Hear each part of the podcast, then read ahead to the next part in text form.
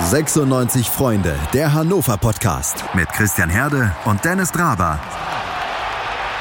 Auf meinsportpodcast.de. Ich will mich nicht anhören, als wären wir hier in einer Zeitschleife gefangen, aber die Lage bei Hannover 96 ist wirklich ernst. Die Mannschaft wurde zu Hause im eigenen Stadion mit 0 zu 4 gegen den ersten FC Nürnberg abgeschossen, kann man sagen. Und das ist eine wirklich sehr besondere Situation, in der wir jetzt sind.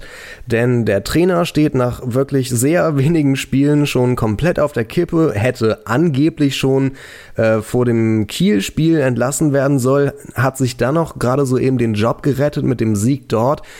Dann wurde erwartet, dass es besser laufen soll. Aber es läuft und lief so gar nicht besser gegen die Nürnberger. Es war eine ganz schön harte Niederlage und wir sind jetzt in einer besonderen Situation. Die wollen wir nicht irgendwie äh, bearbeiten und wie eine weitere Sendung behandeln.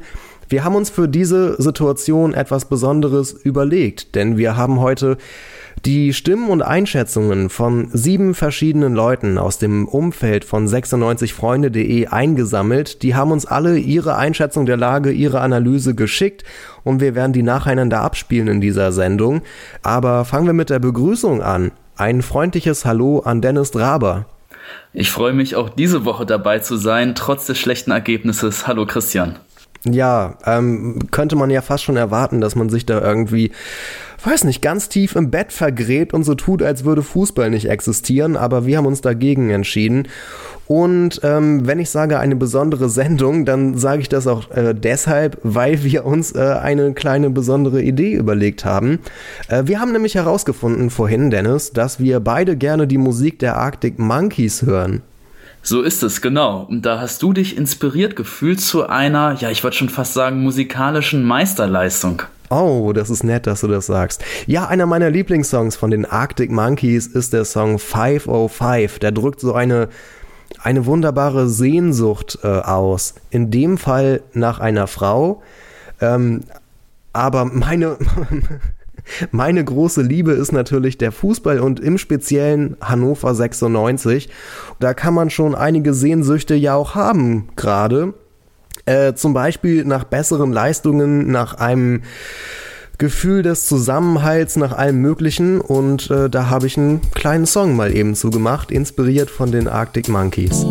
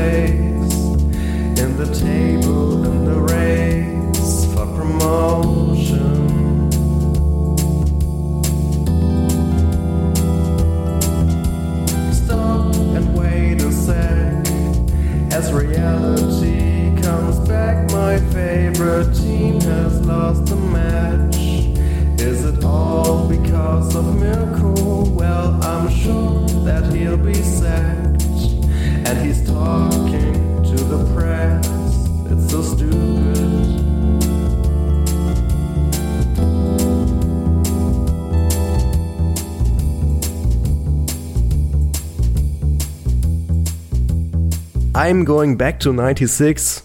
Wir gehen immer wieder zu 96 zurück, auch wenn es richtig, richtig schlimm läuft. Und äh, ja, Dennis, lass uns vielleicht einfach mal anfangen mit dem Nürnberg-Spiel. Ich möchte unseren Hörern zum Anfang erstmal ein Geständnis machen, denn das letzte Spiel ähm, gegen Kiel, also vor dem Nürnberg-Spiel, ich weiß nicht, ob man das in der vergangenen Sendung so ein bisschen gemerkt hat, aber ich habe nicht alles vom Kiel-Spiel eventuell mitbekommen. Ich habe ja gerade ein neues Studium angefangen und da war halt auch gerade erst die Woche. Ich bin da ungefähr eine Viertelstunde nach Anpfiff dann äh, nach Hause getorkelt, relativ betrunken, um es zuzugeben, und äh, habe das Kiel-Spiel, die erste Halbzeit, dann noch so ein bisschen benebelt erlebt und in der Halbzeitpause bin ich eingeschlafen. Ähm, hab also die ganzen guten Momente, über die dann alle geschwärmt haben, selber gar nicht so richtig mitbekommen ähm, und musste mich auf das verlassen, was alle anderen so gesagt haben. Und da war ja viel Optimismus und viel Positives mit dabei. Die Leute haben sich gefreut, dass es zumindest für 60 Minuten mal wieder gut lief bei 96 und das hat uns Hoffnung gemacht. Und mit dieser Hoffnung bin ich dann diesmal relativ nüchtern ins Nürnberg-Spiel gegangen am Montagabend und dachte echt, hey, vielleicht läuft es diesmal ja wieder. Vielleicht könnten wir ähm, einen weiteren Sieg einfahren, diesmal auch zu Hause. Vielleicht kommt jetzt sowas wie Aufbruchstimmung tatsächlich auf bei 96. Und schon nach zwei Minuten durch den Freistoß der Nürnberger und das folgende Kopfballtor wurde ich dann bitter enttäuscht. Jetzt blicke ich nach vorne aufs Dresden-Spiel und alles steht auf der Kippe. Irgendwie die Leistung der Mannschaft, was soll man sich da erwarten? Der Trainer könnte nach dem nächsten Spiel entlassen werden es ist einfach kein gutes Gefühl. Die Luft ist so ein bisschen raus. Die Luft war auch in Nürnberg schon nach zwei Minuten raus und es wurde immer schlimmer und all die Hoffnung und Aufbruchstimmung ist schon wieder verflogen. Und Dennis, du hast mir schon gesagt, wenn du an das nächste Spiel und die jetzige Situation denkst, da musstest du vor allem erstmal in die Vergangenheit zurückdenken. Ganz genau richtig. Mir ging es natürlich genauso wie dir. Ich bin mit voller Freude und auch guter Hoffnung in dieses Spiel gegen Nürnberg gegangen, gegen diese 0 zu 4 Klatsche am Ende. Ich war wirklich von allen guten Geistern habe ich mich verlassen gefühlt. Wir kassieren wieder zwei Gegentore nach Standardsituationen. Wir kassieren ein frühes Tor und schaffen es danach nicht, uns nochmal aufzubäumen. Die Mannschaft ist aus der Kabine gekommen mit einer wirklich resignierten Einstellung. Da war kein Aufbäumen mehr zu sehen. Ich weiß nicht warum. Und eigentlich muss man sagen, wenn man so ein Spiel sieht, dann liegt es ja schon fast in der Luft, die Trainerdiskussion und die Trainerfrage zu stellen.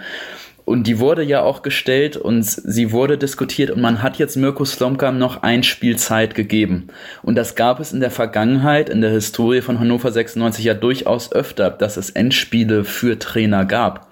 Ich denke da zurück an das Endspiel für Ewald Lienen, im Jahr 2005. Da war Stand 96, ja, trat so ein bisschen auf der Stelle. Elf Punkte nach ähm, elf äh, Spielen war es damals, glaube ich. Und ähm, tatsächlich wurde dieses Endspiel für Ewald Lienen aber ausgerufen, weil der damalige Manager Ilya Kenzig sehr unzufrieden war mit der Entwicklung. Und Hannover 96 lag dann zu Hause 0 zu 2 hinten gegen Mainz. Und in die Mannschaft hat sich grandios nochmal gewehrt in den letzten Minuten, hat sich ins Zeug geschmissen für den Trainer dann fiel das 1 zu 2 und dann beim 2 zu 2 in der Nachspielzeit, als dann irgendwie Michael Tarnath den Ball über die Linie drückte, kannte das ganze Stadion kein Halten mehr, die Mannschaft kannte kein Halten mehr. Alle sind zum Trainer gerannt, alle Spieler haben den Trainer Ewald Lienen umarmt, sich gefreut, eine Jubeltraube gebildet. Da hat man also gesehen, diese Mannschaft, die wollte nochmal richtig kämpfen, sich ins Zeug legen für den Trainer. Sie hat wirklich für den Trainer gespielt, nicht gegen den Trainer. Und ich glaube, dieses Spiel, was Mirko Slomka jetzt bekommen hat, noch gegen Dynamo Dresden, das hat er deshalb bekommen, weil man sich im Management nicht sicher ist, ob die Mannschaft noch hinter dem Trainer steht oder nicht. Und man will jetzt im nächsten Spiel herausfinden, findet da noch mal in der Mannschaft eine Reaktion statt, ein Aufbäumen, so wie damals bei Ewald Lienen, als dann alle Spieler wirklich nochmal alles gegeben und mobilisiert haben für ihren Trainer. Gibt es das in der jetzigen Situation auch? Oder erreicht Mirko Slomka die Mannschaft tatsächlich nicht mehr? Und das ist der Grund, warum Mirko Slomka jetzt noch dieses eine Spiel bekommen hat gegen Dresden, weil es noch nicht so ganz deutlich ist, wie die Mannschaft eigentlich, wie das Verhältnis zwischen Mannschaft und Trainer aussieht. Und dann gab es dann noch ein Beispiel aus der Vergangenheit, das dir eingefallen ist. Äh, das war aber so ein bisschen anders als mit dem, mit dem, die Mannschaft kämpft für den Trainer bei Ewald Lienen. Genau, richtig. Man muss mal zwei Trainer weiterdenken. Nach Lienen kam ja Peter Neururer und dann kam Dieter Hecking. Und Dieter Hecking hatte erstmal einen ganz guten Start und auch ein, zwei gute Jahre bei Hannover. Das kippte dann aber irgendwann. Das Verhältnis zwischen Mannschaft und Trainer war gar nicht mehr intakt. Wenn man sich da erinnert an dieses legendäre Kabinenwortgefecht zwischen Dieter Hecking und Hanno Balic, wo der Hanno Balisch dem Dieter Hecking an den Kopf schleudert, seien Sie doch auch mal optimistisch, Trainer. Oder auch an die Situation, als Dieter Hecking den wohlverdienten Linksverteidiger Michael Tarnath, der jahrelang alles gegeben hat als Routinier für Hannover 96, ohne Rücksprache mit Tarnath in den Ruhestand geschickt hat, das quasi mehr oder weniger öffentlich verkündet hat, ohne dass da Tarnath wirklich selbst die Entscheidung getroffen hatte, ähm, mit seiner Karriere aufzuhören. Da kippte dieses Verhältnis zwischen Trainer und zwischen Mannschaft. Kann man auch nochmal sehr detailliert nachlesen in der Robert Enke Biografie von Ronald Reng, der beschreibt das da recht ausführlich, wie dieses Verhältnis zwischen Trainer und Mannschaft kippt und wie dann am Anfang der Saison 2009, 2010 die Mannschaft tatsächlich sich mehr oder weniger aktiv dafür entschließt, nicht mehr 100% für den Trainer zu geben und im Prinzip nur noch ein bisschen Verwaltungs-Alibi-Fußball spielt. Und ja, wir wissen alle, wie es ausgegangen ist. Nach zwei Spielen in der neuen Saison, ein Remis und eine Niederlage, musste Dieter Hecking dann auch den Hut nehmen, eben weil das Verhältnis zwischen Mannschaft und Trainer nicht mehr intakt war. Am Montagabend gegen Nürnberg hatte ich persönlich nicht den Eindruck, dass die Mannschaft für den Trainer kämpfen würde.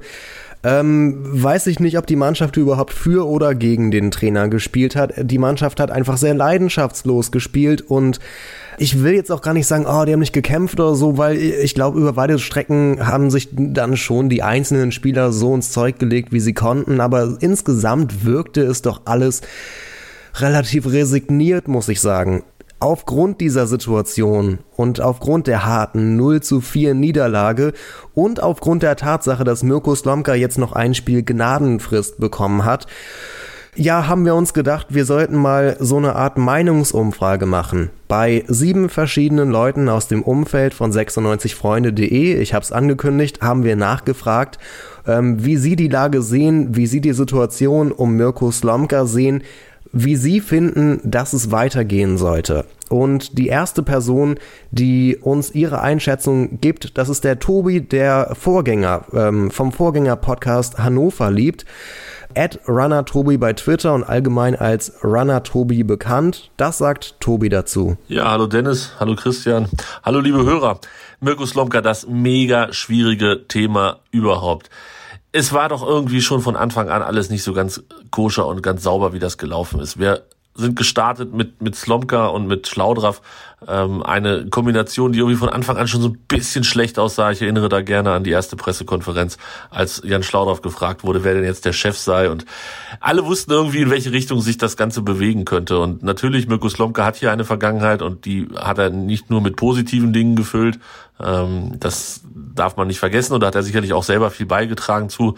Aber dementsprechend hatte er hier auch einen schweren Start und ich glaube teilweise auch ein bisschen unfairen Start gehabt.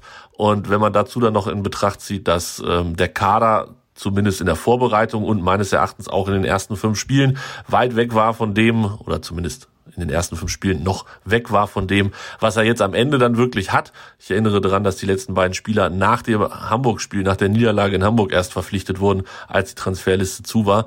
Ähm, dann, dann muss man irgendwie schon auch berücksichtigen, dass es jetzt erst so seit drei, vier Spielen ist, dass der Trainer die komplette Mannschaft zur Verfügung hat. Dazu könnte man wahrscheinlich noch stundenlang über die Qualität der verpflichteten Spieler sprechen ähm, und insbesondere natürlich auch über die Qualität der abgegebenen Spieler. Und wenn man das gegenüberstellt, ähm, ist man weit weg von dem, was man in der durchaus sehr schlechten letzten Saison ähm, im Kader hatte. Und jetzt ist es halt noch schlechter geworden. Und die Frage ist, was kann man da erwarten von einem Trainer, wenn er so einen Kader zur Verfügung gestellt hat? Ähm, ich denke, man kann mehr erwarten als das äh, 0 zu 4 zu Hause gegen Nürnberg am, vom Montag. Das war eine Vollkatastrophe von vorne bis hinten. Ähm, ich weiß auch nicht, in welche Richtung sich das Ganze jetzt entwickelt, aber ähm, klar, wenn, wenn die Ergebnisse ausbleiben, dann sieht es einfach schlecht aus für Mirko Slomka. Und dann ist es im Fußball jetzt auch keine Raketenwissenschaft, dass dann der Trainer geht. Du kannst den Kader nicht austauschen. Du kannst, natürlich könntest du Jan Schlaudraff vor die Tür setzen, aber das ändert auch nichts. Davon spielen die Spieler auch nicht besser. Ähm, Mirko Slomka wird sicherlich oder hat genug Anlass gegeben, dass man ihn entlassen würde, wenn man, ja, jetzt zitiere ich Hannover 96, selber, die ja am äh, gestrigen Montag eine Mitteilung rausgegeben haben, äh, dass man sich unabhängig vom Ergebnis eine erkennbare Leistungssteigerung der Mannschaft und eine deutliche Antwort auf die enttäuschende Vorstellung gegen Nürnberg erwartet. Ja, was heißt denn das bitte genau? Also bei aller Liebe, ähm, unabhängig vom Ergebnis? Das heißt, selbst wenn man gewinnt, aber scheiße spielt, fliegt der Trainer trotzdem? Oder heißt es positiver formuliert, ähm, man kann zwar verlieren, aber es muss deutlich besser aussehen. Also das ist ja eine Katastrophenaussage, die man da rausgehauen hat seitens des Vereins. Die hilft ja überhaupt keinem weiter, weder dem Trainer noch der Mannschaft. Ähm, es wird in der Mannschaft immer Leute geben, die den Trainer nicht mehr da haben wollen. Das ist völlig normal. Das ist wahrscheinlich vom FC Bayern bis zur vierten Kreisklasse so, dass nie alle mit dem Trainer zufrieden sind.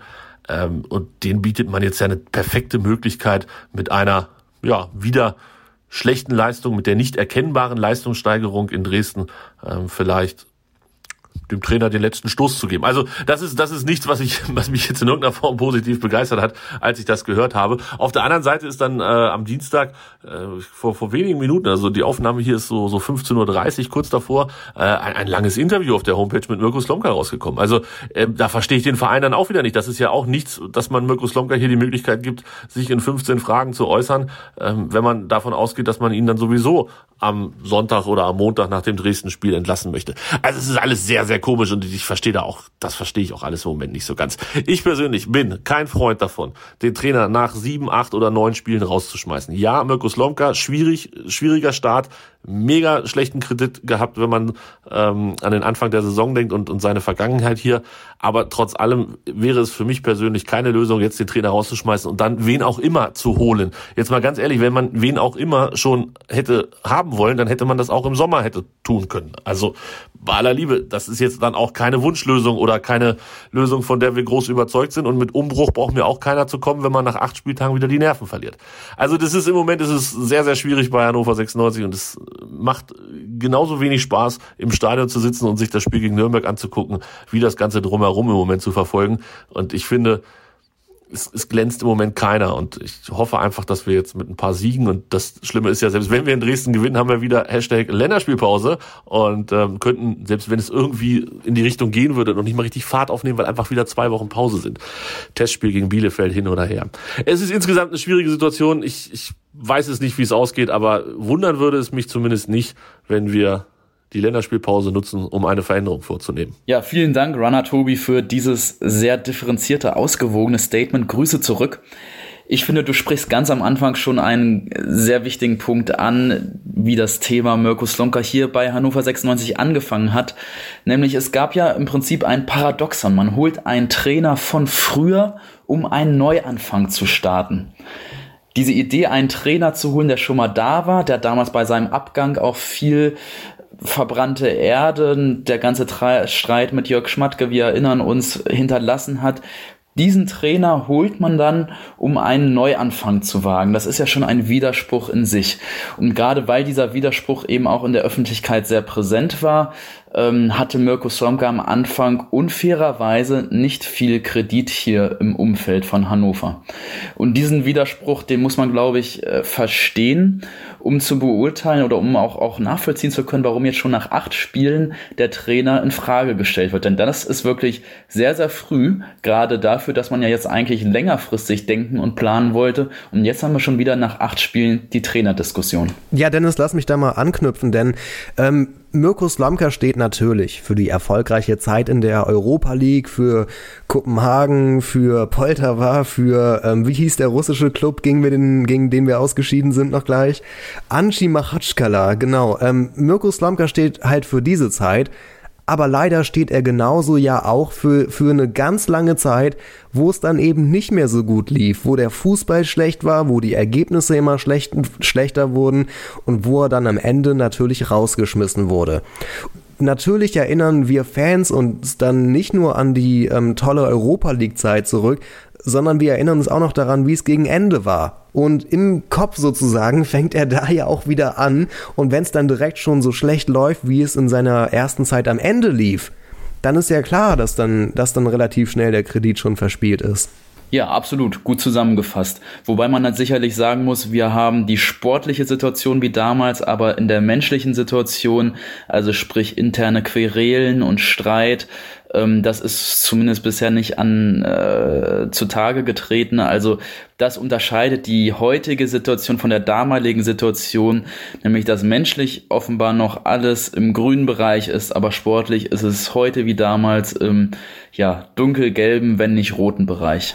Ja, du, ich würde ja immer sagen, ähm, ja, so Internas von, von 96, die kann man von außen gar nicht so bewerten. Ist aber gar nicht so, denn 96 trägt in letzter Zeit immer öfters Interna einfach direkt nach draußen. Und da würde ich gerne auf die Mitteilung, die Tobi erwähnt hatte, einmal eingehen. Äh, am äh, 1.10., also vor zwei Tagen, wenn dieser Podcast erfolgreich am Donnerstag veröffentlicht werden sollte, äh, dann, ähm, ja, da hat der Club mit der Überschrift eine Meldung auf der Website herausgegeben. Slomka in Dresden auf der Bank deutliche Leistungssteigerung erwartet. Was ja natürlich suggeriert, dass intern bei 96 diskutiert wurde, ob Slomka in Dresden nicht auf der Bank sitzt. Und ich finde das halt ehrlich, ich, ich mag das ja schon irgendwie mit der Transparenz und Offenheit und Ehrlichkeit, aber muss man wirklich so öffentlich den Trainer anzählen? Muss man wirklich so sehr klar machen, dass im Club die Möglichkeit diskutiert wurde, dass Lomka nach dem Spiel rausgeschmissen wird? Ich bin der Meinung, entweder man schmeißt ihn raus oder man hält die Klappe, wenn ich das so deutlich sagen darf. Ja, ich nehme da jetzt mal die gegensätzliche Position von dir ein, nämlich ähm, was wäre die Alternative gewesen? Die Alternative wäre doch gewesen, sich hinzustellen und zu sagen, wir haben Vertrauen in den Trainer und die Mannschaft und wir glauben an die Wende das ist doch auch dann irgendwo leeres Gerede, wenn man tatsächlich intern das schon diskutiert, wenn die Stimmung auf Nullpunkt ist, sich dann hinzustellen und zu sagen, wir vertrauen dem Trainer, haben Vertrauen in seine Mannschaft, dass er den, die Wende schafft und ihn dann vielleicht doch eine Woche später rausschmeißen. Ähm, das ist ja dann auch wieder dann so ein bisschen Scheinheiligkeit zu sagen, wir vertrauen ihm und werfen ihn dann bei einer Niederlage doch äh, eine Woche später raus. Deshalb meiner Meinung nach sicherlich, man kann es immer diskutieren und es ist eine schöne Sache, um es hin und her zu wenden. Aber mir gefällt diese Variante tatsächlich besser, als jetzt zu sagen, wir haben vollstes Vertrauen in unseren Trainer. Die nächste Sache, die Tobi angesprochen hatte in seiner Nachricht, das war das Interview mit Mirko Slomka, das jetzt am Dienstag auf der Website veröffentlicht wurde. Hast du das gelesen?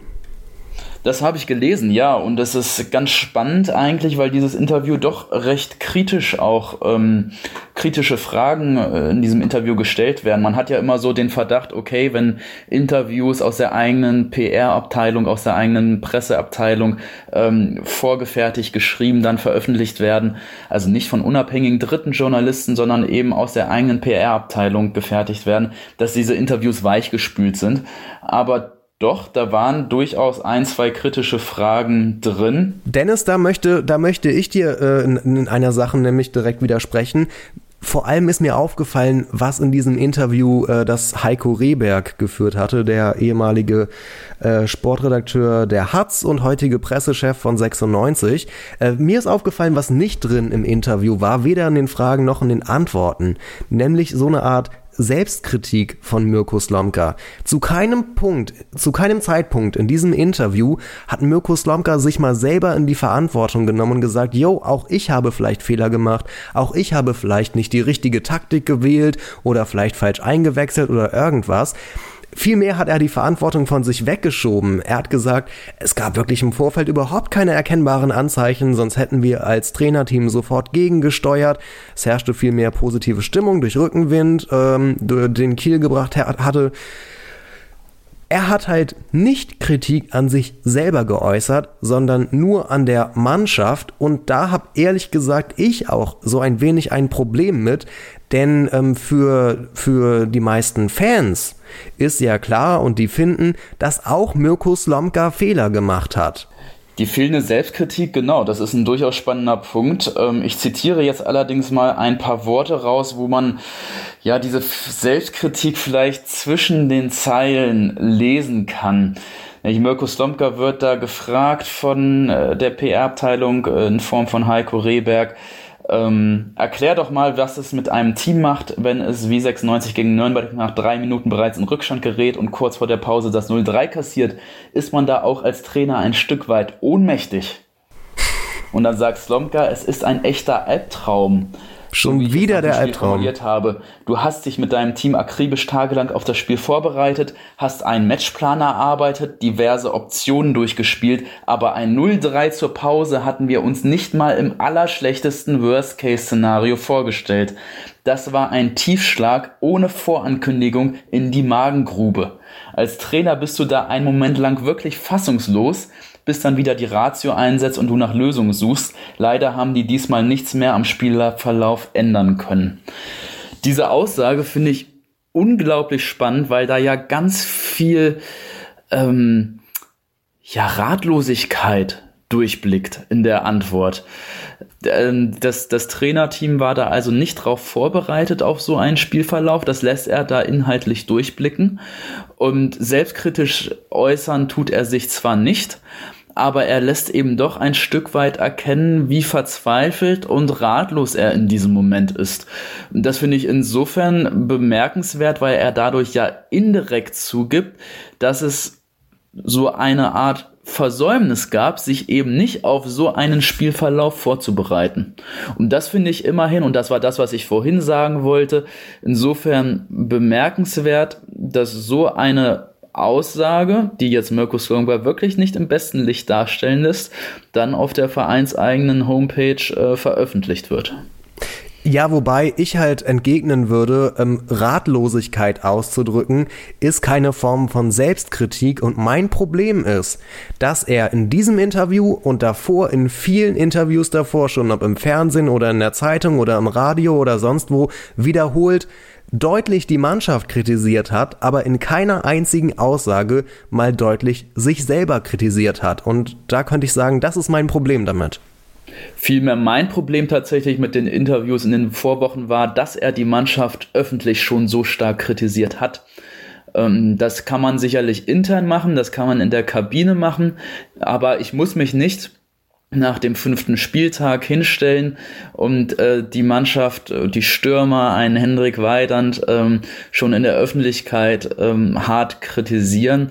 Das war Meinung meiner, meiner Meinung nach der ganz große Fehler, den Slomka gemacht hat, eben, dass er die Mannschaft kritisiert, aber nicht sich selbst. Es gibt die Option, entweder kritisierst du dich selbst und die Mannschaft oder du lässt Kritik erstmal äh, nach außen hin außen vor und lässt beide kritischen Sachen intern. So, und er hat sich jetzt für den Weg entschieden, dass er nur die Mannschaft extern kritisiert, also in der Öffentlichkeit, aber nicht sich selbst. Und meiner Meinung nach hätte er es entweder machen müssen, dass er die Mannschaft kritisiert und sich selbst, oder es halt komplett lässt. Um dieses Ungleichgewicht, dass er eben die Mannschaft hart angeht, aber sich selbst nicht das ist tatsächlich der Fauxpas in der Öffentlichkeitsdarstellung jetzt, die Mirko Slomka, den Mirko Slomka hier hat. Die Mannschaft von Hannover 96 steht tief in der Krise nach der 0 zu 4 Niederlage gegen den ersten FC Nürnberg. Was 96freunde.de Taktikexperte Tim Block dazu sagt, das hören wir gleich.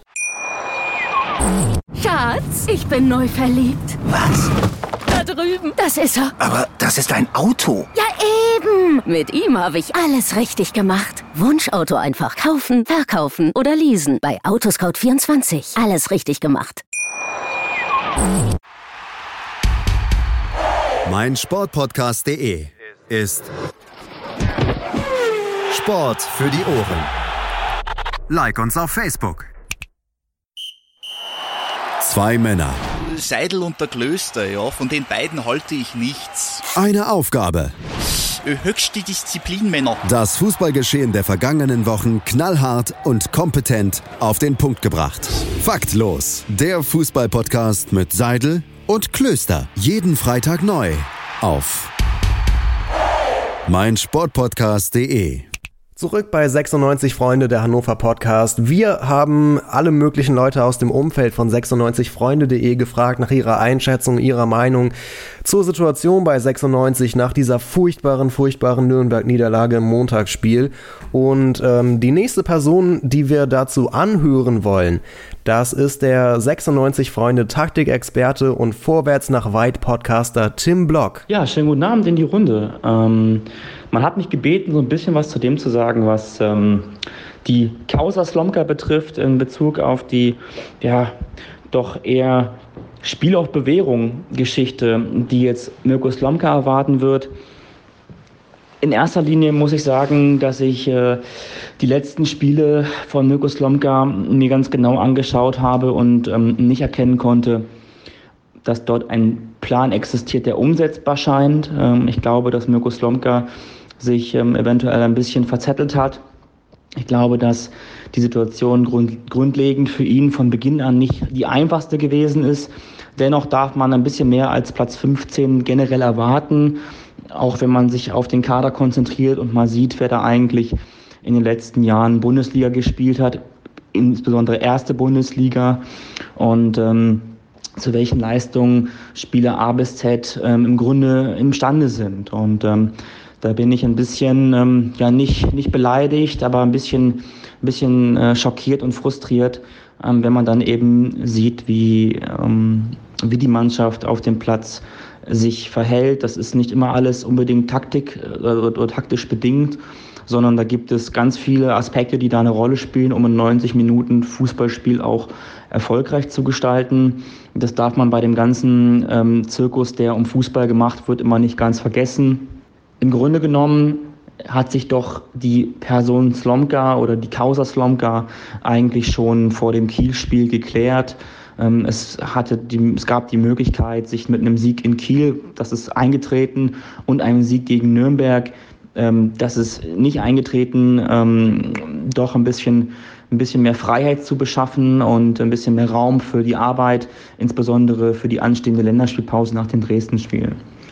Nun ist es in der Bundesliga oder im Bundesliga-Geschäft, man kann es auch auf den Profifußball generell runterbrechen, einfach so, mm, dass wenn die Erfolge ausbleiben oder ich sage es mal jetzt insofern, die Ergebnisse, Erfolg ist ja eine, Definition, eine Definitionssache, ähm, dass man da vermutlich ja, ich will es mal so formulieren, ähm, gezwungenermaßen reagiert als Verein.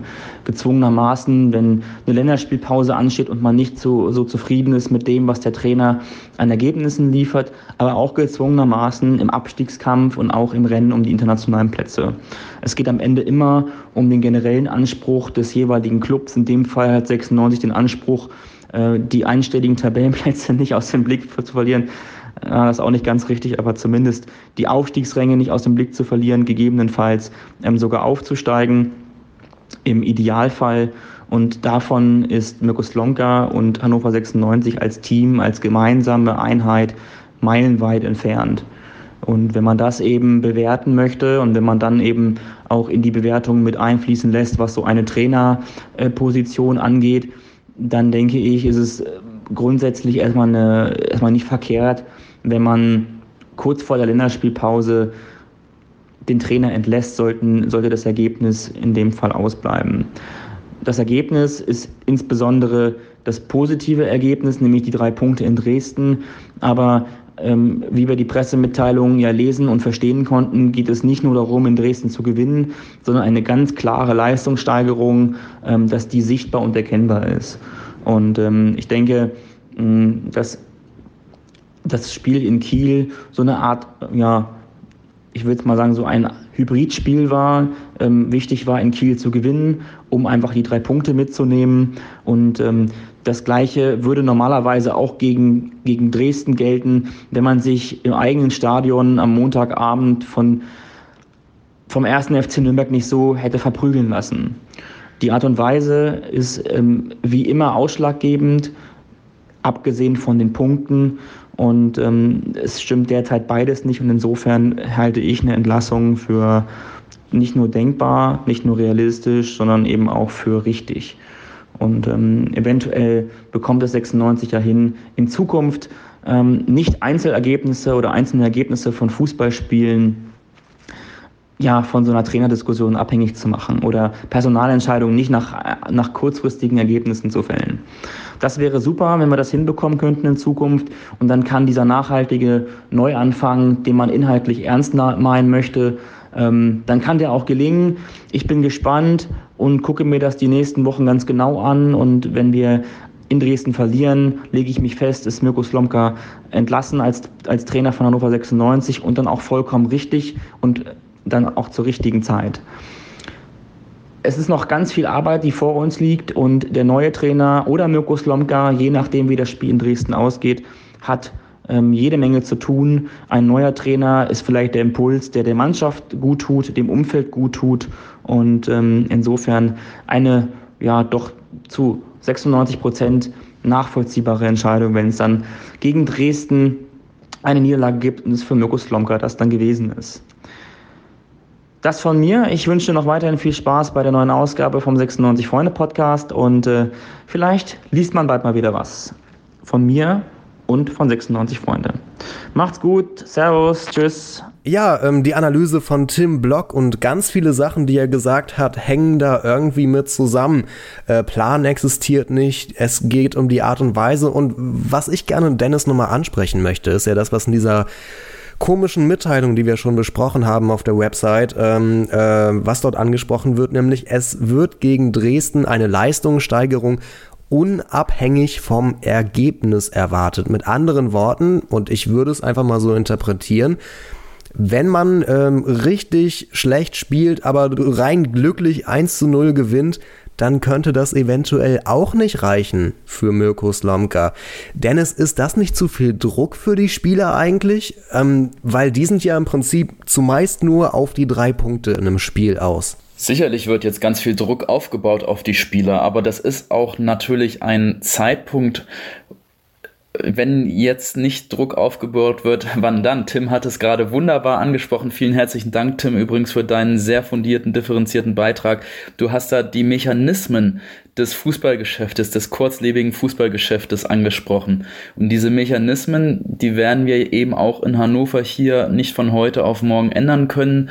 Die lauten halt, dass bei schlechten Ergebnissen, Thema Ergebnissport, der Trainer in Frage gestellt wird. Du kannst nicht die ganze Mannschaft austauschen. Am Ende ist es dann der Trainer, ähm, um halt Impulse, kurzfristige Impulse zu setzen. Bleibt dir nur die Position des Trainers. Du kannst nicht 25 Spieler austauschen.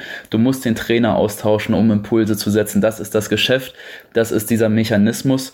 Und ähm, Thema Einstellung, wenn ich an das Spiel vom Montag zurückdenke beim 0 zu 4, da hat man auch bei einigen Spielern gesehen, dass da anscheinend der Druck entweder noch nicht angekommen ist in den Köpfen oder diese absolute Notwendigkeit, dieser absolute Wille noch nicht für mich erkennbar war. Wenn man nach der Pause, nach einem 0 zu 3 zu Hause so resigniert rauskommt oder auch vor dem 0 zu 2, da haben wir als einzigen Marc Standera gesehen, der sich da irgendwie zweimal noch so ein bisschen in die Situation geschmissen hat und den Ball weggeblockt hat und keiner eilt wirklich zur Hilfe und alle anderen hielten sich in dieser Situation sehr passiv.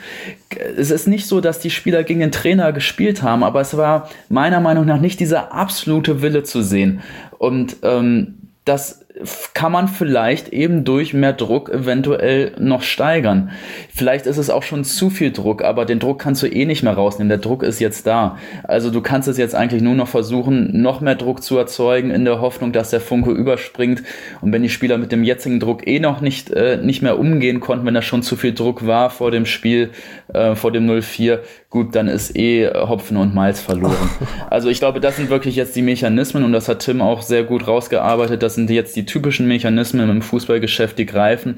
Unabhängig davon, Tim hatte das mal in einem sehr schönen Beitrag früher vor einigen Monaten mal herausgestellt.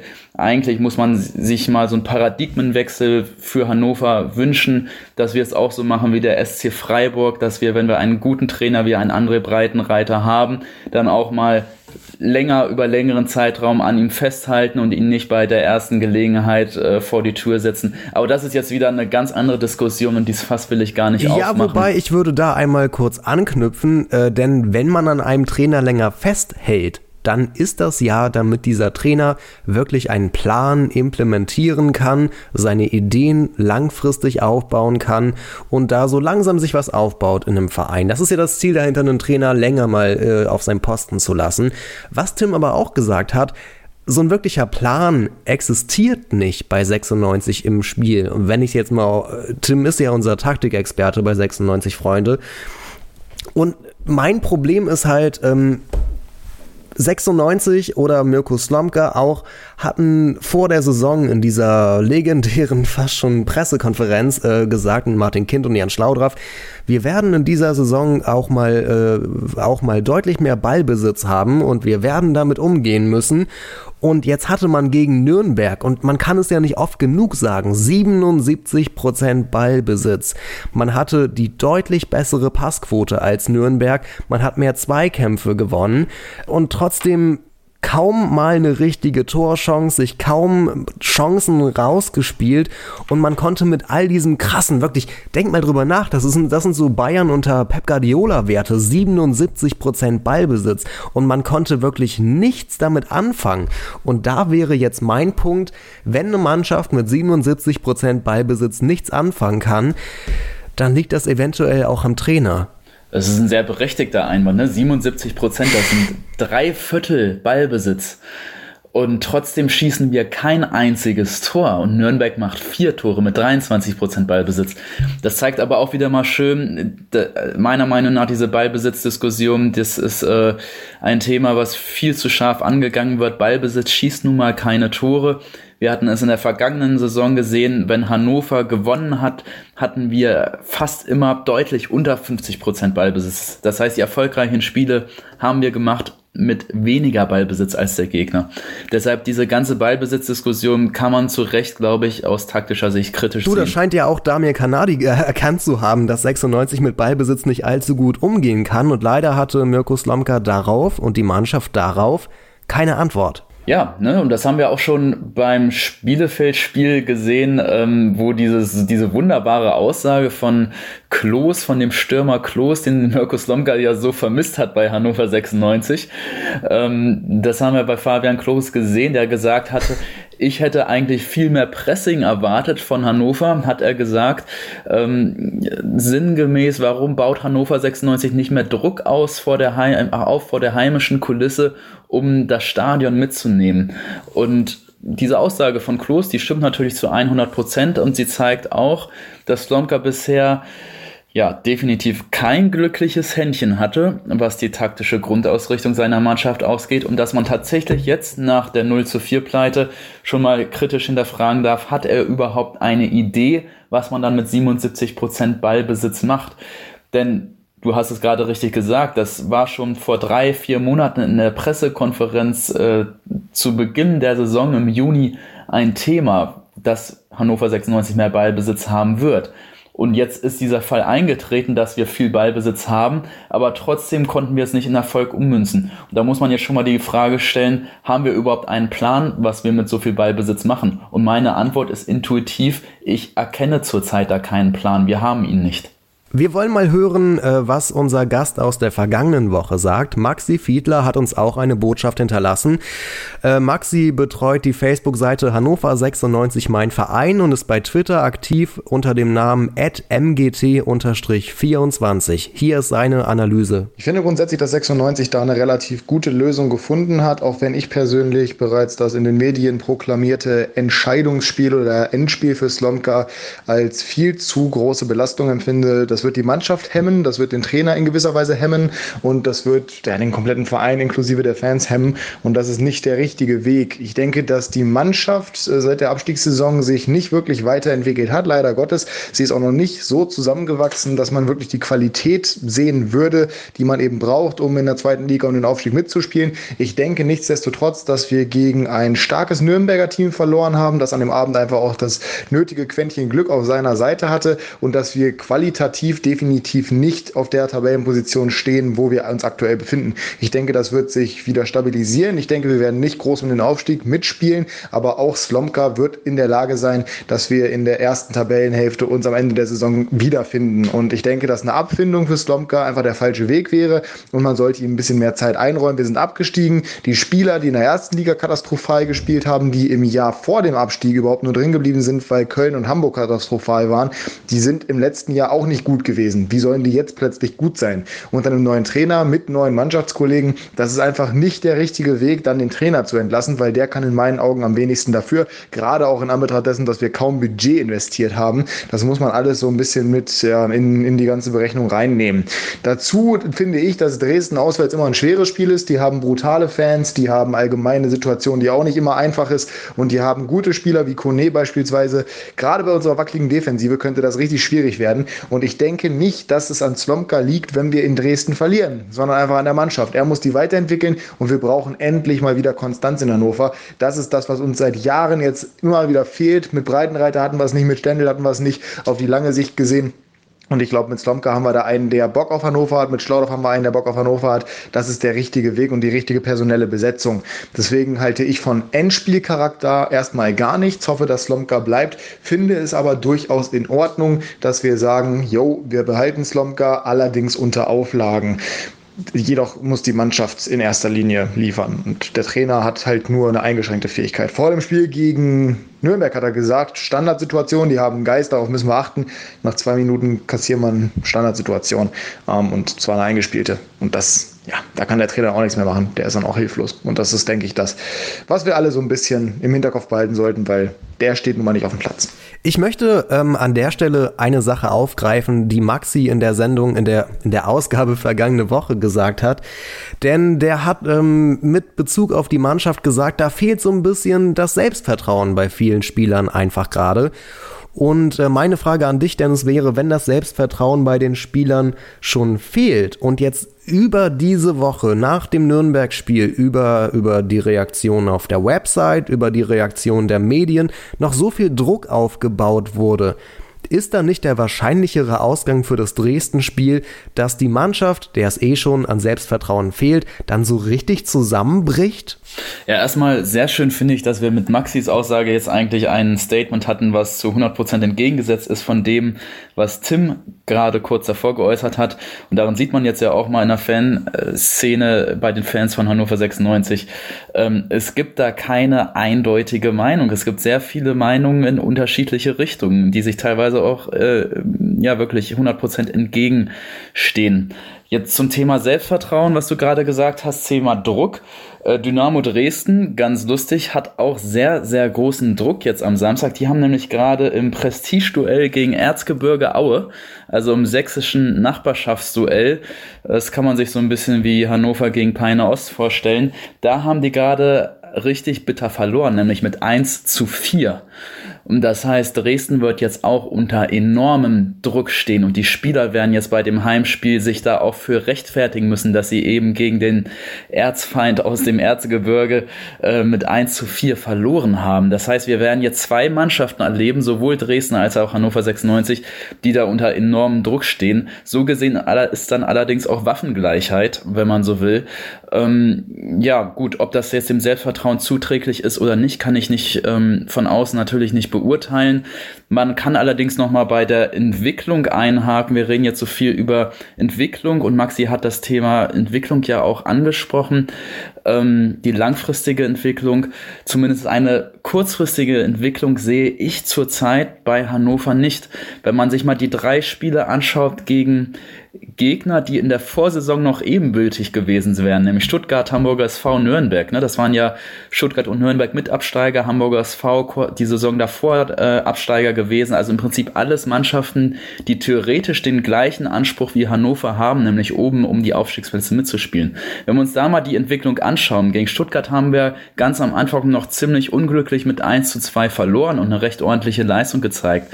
Gegen den Hamburger SV dann schon 0 zu 3 Gut, war ein Auswärtsspiel, aber jetzt zu Hause 0 zu 4. Das heißt, da ist nicht eine Entwicklung vorwärts zu erkennen, da ist eher eine Entwicklung rückwärts zu erkennen. 1 zu 2, 0 zu 3, 0 zu 4. Und ja, das ist jetzt natürlich nicht langfristig äh, über so wenige Spiele, über so einen kurzen Zeitraum, aber eine Entwicklung zum Besseren kann ich weder bei einem einzelnen Spieler noch bei der gesamten Mannschaft ausmachen. Und ja, insofern ähm, ist der Druck natürlich da und das sind die Fußballmechanismen, die einfach in diesem Tagesgeschäft dann sich aufbauen. Ob man das jetzt mit einem Interview äh, oder mit einem Statement auf der Vereinsseite dann vielleicht ein bisschen rausnimmt, den Druck, oder noch ein bisschen zusätzlich aufbaut. Der Druck ist so oder so im Umfeld da. Den kannst du jetzt nicht reduzieren ähm, durch irgendwelche Formulierungen aus der Presseabteilung. Der Druck in der Fanszene ist da und ähm, mit diesem Druck müssen die Spieler jetzt eben umgehen.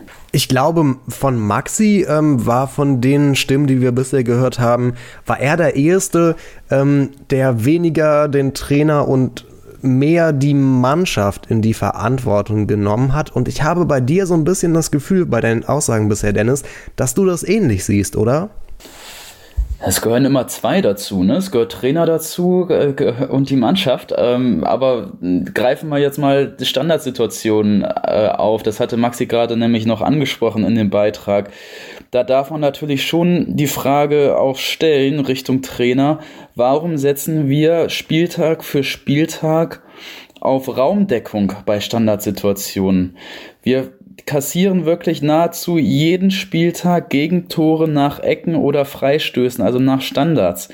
Eben weil wir bei den Standards auf Raumaufteilung setzen. Selbst Joachim Löw, den man ja oftmals taktisch in den letzten Jahren kritisiert, hat gesagt, ähm, Raumaufteilung bei Standards, ähm, das ist Schule von gestern, da muss einfach Manndeckung her.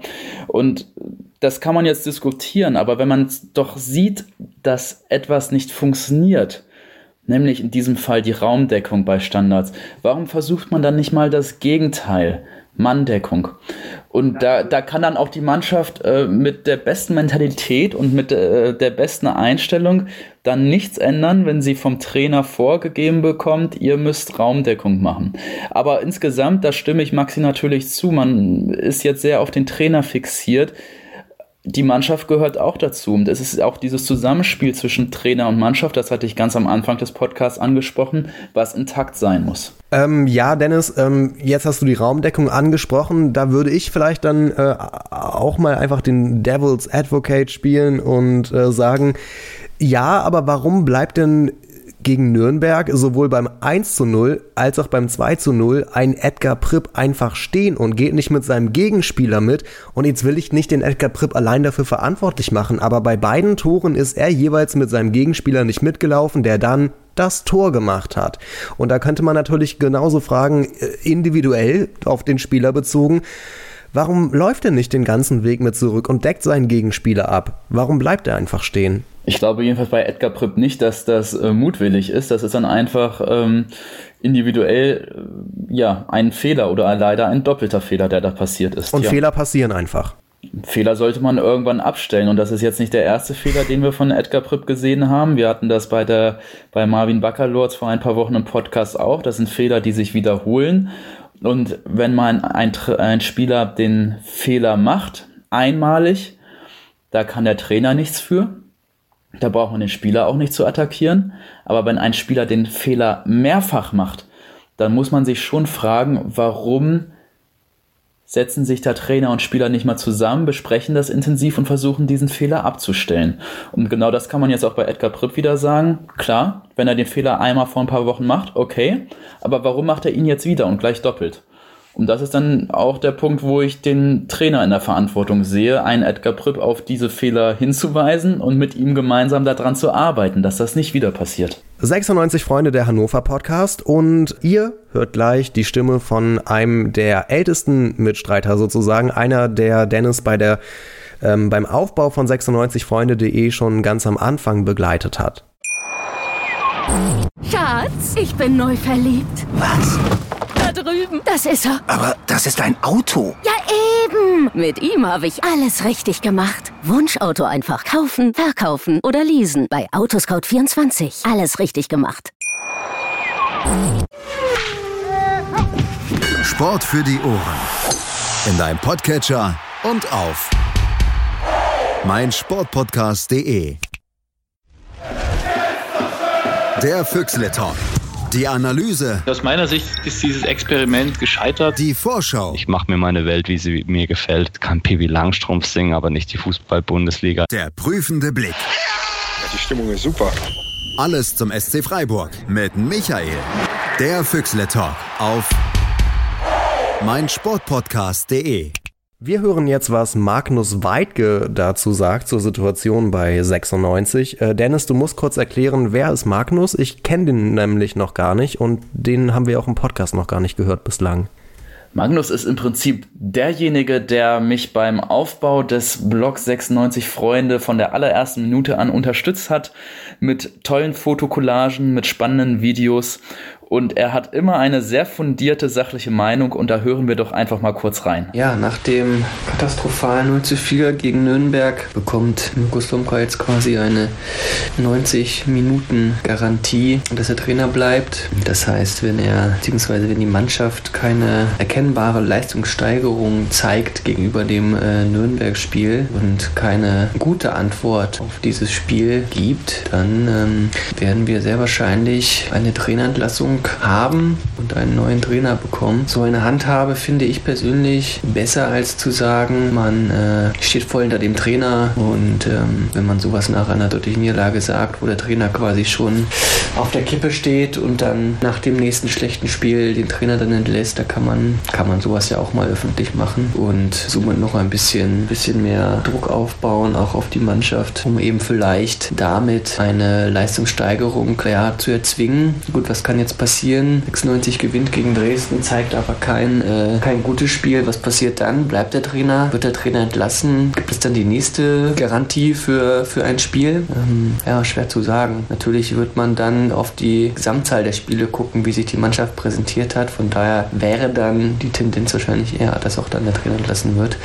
Ähm, ich persönlich glaube nicht mehr so wirklich daran, dass das mit Somka und der Mannschaft noch was wird. Von daher fände ich es nicht unbedingt schlecht, dann vielleicht einen neuen Trainer zu bekommen. Aber man wollte ja eigentlich davon weg, so viele oder so viel Geld für Trainer und Manager auszugeben, ähm, weil man sie halt viel zu schnell entlässt. Äh, man muss es aber auch so sehen, dass wir uns uns nicht leisten können, vielleicht sogar dann, wenn man am Trainer festhält, in die dritte Liga abzusteigen oder den Trainer zu spät zu wechseln. Von daher ist es wahrscheinlich ganz gut, dass nach dem Dresden-Spiel eine Entscheidung fällt, was mit Mirko Slomka passiert. Ja, Dennis, ähm, jetzt haben wir schon wieder den Druck gehört, unter anderem. Ähm, was mich an diesem, was, was Magnus gesagt hat, was mich da vor allem interessiert, was du dazu denkst, ist halt, was passiert denn dann, wenn 96 irgendwie so einen dreckigen Sieg gegen Dresden einfährt?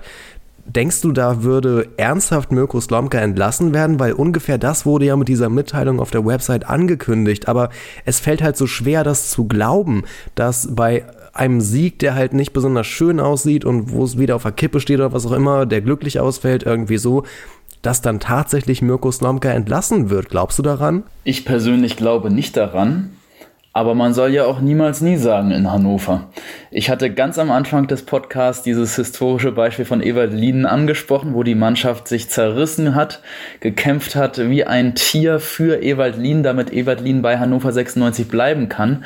Die haben ja dann sogar noch das Ziel erfüllt, eben nicht zu verlieren zu Hause gegen Mainz, sondern noch in allerletzter Minute dieses 2 zu 2 unentschieden hinzubekommen. Tja, hat aber damals alles nichts gebracht.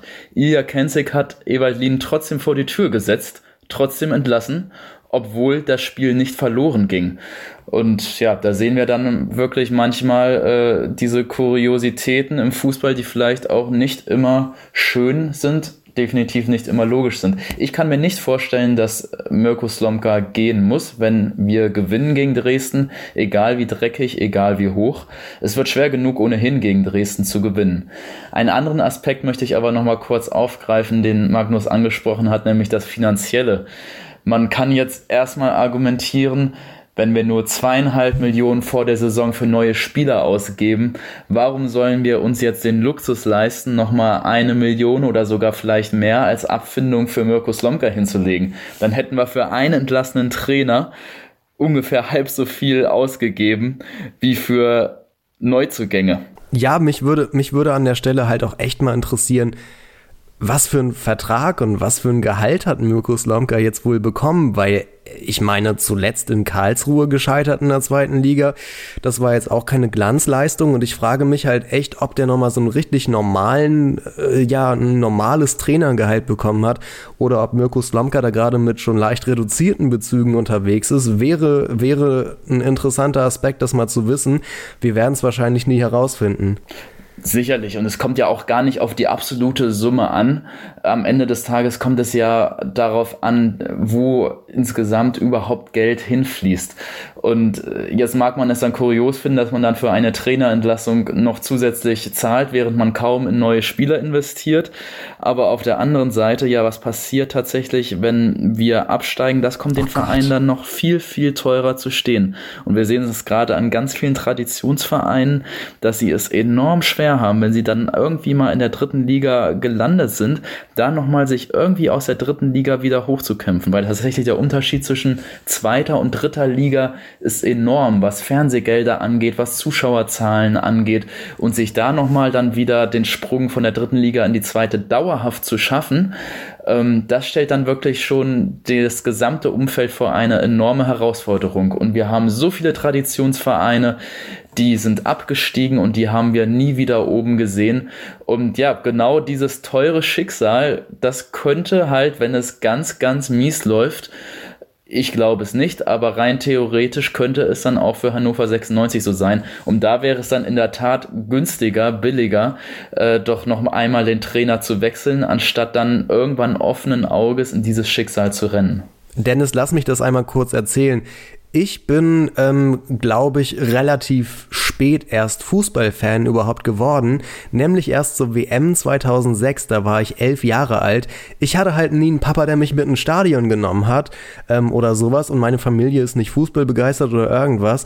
Ähm, und ich bin dann erst zur WM 2006 in Deutschland Fußballfan geworden und weil ich aus Hannover komme, natürlich Hannover 96 Fan.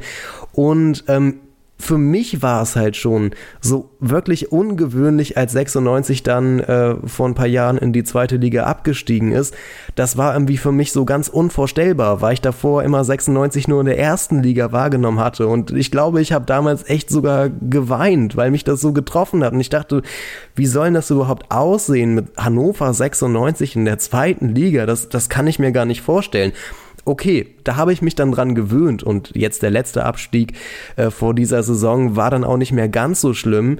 Ähm, aber ich muss sagen, mir 96 in der dritten Liga vorzustellen und ich weiß, es gibt da draußen Fans, die haben das alles schon miterlebt, aber das ist für mich, das ist für mich wirklich immer noch so unvorstellbar, dass Hannover 96 vor der realen Gefahr steht, wenn es so weiterläuft wie bisher, in die dritte Liga abzusteigen. Das ist so heftig, Dennis. Ich habe mir gestern einmal angeschaut, was eigentlich so aus Vereinen geworden ist in den letzten 20 Jahren, die aus der ersten Liga abgestiegen sind. Ich habe mir mal eine Tabelle gemacht von 1999 bis 2019 und einfach mal die Erstliga-Absteiger aufgelistet. Ne? Das geht da dann los bei Unterhaching, geht dann irgendwann weiter mit Vereinen wie St. Pauli, 1860 München, um natürlich jetzt ganz am Ende auch eben Vereine wie der Hamburger SV und Hannover 96. Und wenn man sich einmal versucht, so an so einer Langzeitbetrachtung dann sieht man von den Vereinen, die in den letzten 20 Jahren abgestiegen sind, ne, das sind ja immer drei Vereine, in letzter Zeit meistens nur zwei Vereine gewesen, die aus der ersten Liga abgestiegen sind. Da sind dann tatsächlich 16 Vereine nie wieder aufgestiegen in die erste Bundesliga. Das heißt, die haben nie wieder den Wiederaufstieg geschafft. Die Mehrzahl, 19 Vereine, hat den Aufstieg direkt im ersten Jahr geschafft, also ein unmittelbarer Wiederaufstieg. Dann gibt es neun Vereine, die haben den Aufstieg dann noch im zweiten Jahr geschafft. Aber es gibt dann nur noch einen Verein, der den, Jahr, der den Aufstieg im dritten Jahr geschafft hat. Und im vierten und im fünften Jahr sieht es auch nicht anders aus. Das heißt, man erlebt sozusagen einen Bruch. In den ersten beiden Jahren ist die Wahrscheinlichkeit aufzusteigen noch ziemlich hoch haben 19 und 9 Vereine geschafft in den letzten 20 Jahren. Aber wenn du es nach dem zweiten Jahr nicht schaffst, dann versackst du in der zweiten Liga oder in der dritten Liga. Da schaffst du es nicht wieder hoch, weil anscheinend die professionellen Strukturen, die du noch irgendwie aus der ersten Liga mit runtergenommen hast, die brechen dir dann nach spätestens zwei Jahren weg. Ähm, die ganzen Einnahmen äh, aus äh, das ganze professionelle Umfeld, wo du dann deinen Stab in der Geschäftsstelle, deinen Scouting-Stab und so weiter wahrscheinlich finanziell reduzieren musst. Genau diese ganzen professionellen Strukturen, nach zwei Jahren kannst du die nicht mehr aufrechterhalten, weil die Erlöse nicht mehr da sind und entsprechend wird es dann nahezu unmöglich, dann noch, wenn du schon mal zwei Jahre in der zweiten Liga bist, dann noch irgendwie den Aufstieg zu realisieren. Das heißt, unterm Strich, wenn du den Aufstieg schaffen willst und nicht eben im Niemandsland oder sogar in der dritten Liga versacken willst, musst du das in den ersten zwei Jahren nach dem Abstieg hinbekommen. Und ich wage jetzt mal die Prognose, wir werden das im ersten Jahr nach dem Abstieg nicht schaffen. Das heißt, es muss alles alles daran gesetzt werden, dass wir das im zweiten Jahr hinbekommen. Ja, und denk mal allein an die Ablösen, die wir jetzt vor der Saison oder, oder in der Transferphase noch generieren mussten, allein für die Konsolidierung. Und ob man das überhaupt noch ein zweites Mal hinbekommt, irgendwie so viel Geld dann irgendwie locker zu machen und äh, was dann wiederum passiert, wenn man Spieler wirklich verkaufen muss äh, und, und wie der Kader dann aussieht. Aber Dennis, rein auf so einer emotionalen Ebene, kannst du dir das überhaupt vorstellen, 96 in der dritten Liga? Ich selbst habe es als junger Fan, ich bin ja Geburtsjahrgang 1990 noch erlebt. Ich bin damals nicht nach Herzlake gefahren als Sechsjähriger, nein, aber äh, tatsächlich es ist natürlich ein ganz, ganz anderes Gefühl. Ich erinnere mich an eine Folge vor ein paar Wochen, wo wir mit André diskutiert haben und André hat zu Recht gesagt, ich will Hannover 96 doch viel lieber gegen Borussia Dortmund und Bayern München spielen sehen, als in der dritten Liga gegen irgendwelche Vereine, deren Namen ich äh, bisher nicht mal gehört habe. Gegen Stadtnamen wie Sandhausen, Heidenheim, die spielen nun in der zweiten Liga, oder noch viel schlimmere Städte wie zum Beispiel Meppen. Ähm, da will man doch eigentlich gar nicht wirklich hin und man will doch seinen eigenen Verein gegen die ganz, ganz großen Spielen sehen. Und da hat Andrea natürlich absolut recht. Es ist was anderes anderes, seinen eigenen Verein in der ersten Liga spielen zu sehen als in der dritten. Natürlich will ich meinen Verein da irgendwie in der ersten Liga spielen sehen. Und ich glaube, das geht 99 Prozent von uns Fans so. Und selbst diejenigen, die so ein bisschen nostalgisch werden, ähm, nach dem Motto, dass sie damals in der schwierigen Zeit, äh, in Mitte der 90er zum Beispiel, dann den Verein bis in die merkwürdigsten Kleinstädte begleitet haben, wie eben Herzlake. Ähm, natürlich, da schwingt dann immer so ein bisschen Nostalgie mit und ich glaube, Nostalgie ist ja auch immer so ein bisschen Verklärung rückwärts gerichtet. Aber auch von denen will eigentlich niemand das nochmal durchstehen müssen. Also wir wollen alle eigentlich 96 in der ersten Liga erleben und nicht in der dritten. Also ich möchte das definitiv nicht und ich wüsste auch keinen bei mir aus dem näheren Umfeld, der das allen Ernstes möchte. Was André zur aktuellen Situation noch zu sagen hat, das hören wir gleich. Lass uns davor einmal hören, was Patrick Schiller noch mitzuteilen hat äh, zur Causa Slomka, zur Situation bei 96. Patrick ist bei Twitter aktiv unter @pachi1896. Mirko Slomka damals verpflichtet wurde, gab es im Grunde zwei Lager, in die sich die 96-Fans mal wieder gespalten haben. Die einen feierten es frenetisch, die anderen waren skeptisch bis panisch. Zu letzteren zählte ich mich, auch eher im Bereich des Panischen, aber nicht nur aus, aufgrund der sportlichen Misserfolge, die Slomka im Grunde mitbrachte, also beziehungsweise Misserfolge. Im Grunde brachte er nicht viel mit, außer dass er wohl steuerrechtlich den deutschen Strafraum ein bisschen ausgegrenzt hat, mutmaßlich im Cum-Ex-Skandal. Ähm, und äh, was halt für mich jetzt wichtig ist, ist, dass natürlich in irgendeiner Form gehandelt wird. Aber blinder Aktionismus darf es auch nicht sein. Es müssen Alternativen vorhanden sein.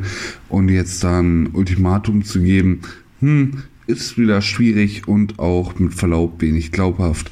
Denn wie damals schon bei der Verpflichtung von Mirko Slomka sehe ich da jetzt nicht wirklich die Alternativen, auch wenn die Bild jetzt wieder Markus Anfang oder aus dem eigenen Lager Christoph Dabrowski ins Spiel bringt. Ähm, Christoph Dabrowski zu verheizen, mm, möchte ich ehrlich gesagt gar nicht so. Markus Anfang, wenn man tatsächlich mit ihm klarkommt und er sich darauf einlässt, dann schon er. Äh, aber das muss auch wirklich fix sein. Da darf es keine lange Übergangszeit geben mit einer Interimslösung.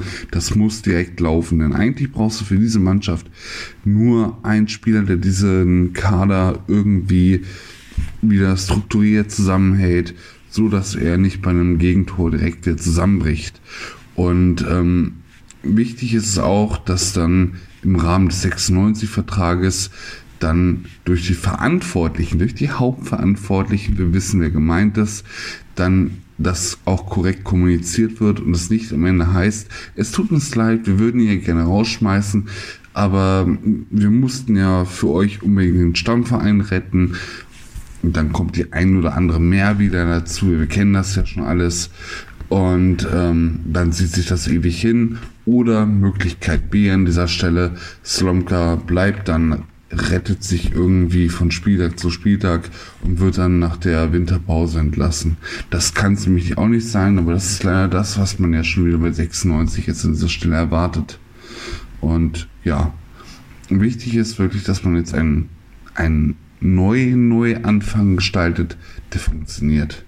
Ansonsten ist meines Erachtens leider auch für Markus Anfang oder einen anderen Kandidaten nicht mehr als Platz 11 bis vielleicht 14 drin. Ja, Mensch, das hatte ich schon fast wieder vergessen, ey, muss ich sagen, dass Mirko Slomka tatsächlich in den Cum-Ex-Skandal verwickelt war. Über ein Konto von seinem Freund Carsten Maschmeyer ähm, war er nämlich auch hatte er auch äh, über eine Gesetzeslücke über dieses Cum-Ex-Ding mit investiert. Ich habe das gerade nochmal nachgeguckt und äh, ja, wir haben schon über das Menschliche bei, bei Mirko Slomka gesprochen. Das macht ihn jetzt nicht unbedingt sympathischer, wenn ich das einmal sagen darf. Aber gut, Dennis, kommen wir zum Sportlichen. Und ein Aspekt, den der Patrick da eben angesprochen hat, der ist ja wirklich interessant. Wer könnte überhaupt der Nachfolger werden? Wollen wir da Christoph Dabrowski verheizen oder vielleicht äh, einen Stefan Schmidt einsetzen, der momentan die U19 trainiert? Ähm, was wären denn deine Kandidaten, wenn es soweit kommen sollte, für eine Nachfolge von Mirko Slomka? Markus Anfang, der Name, der ist ja schon häufig jetzt gefallen, der geisterte durch die Medien und er liegt zugegebenermaßen recht nahe.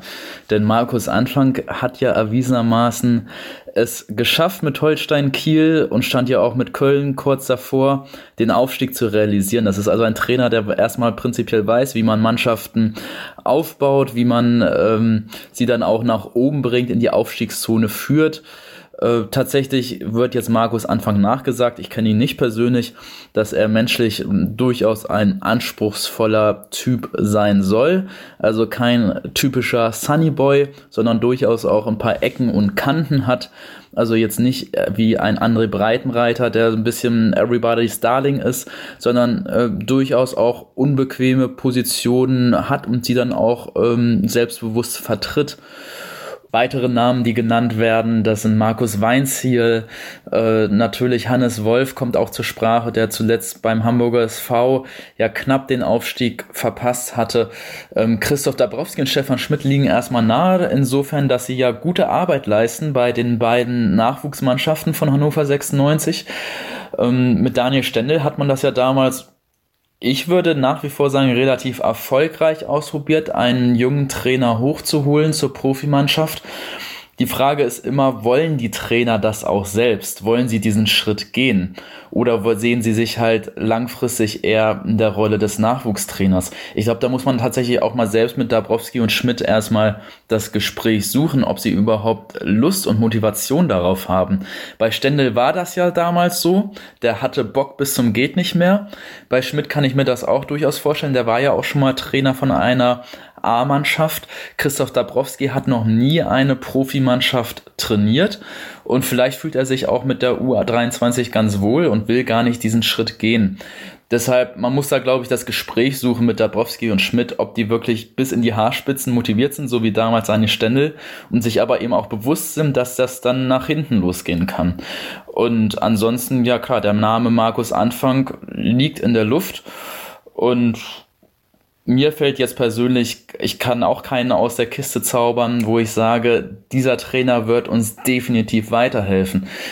Das ist allerdings der Punkt, den Patrick auch anspricht. Wenn man jetzt handelt, dann sollte man eine Alternative haben. Das heißt, im Hintergrund sollten die Entscheidungen vorbereitet werden. Wenn man keine Alternative hat, muss man sich die Frage stellen, treffe ich jetzt eine Entscheidung gegen den Trainer? Und das ist zugegebenermaßen ein sehr kritischer Punkt, den Patrick da auch zu Recht aufzeigt. Man sollte nicht handeln, ohne eine Lösung in der Hinterhand zu haben. Die gute Nachricht dabei ist, dass es durchaus einige Optionen gibt.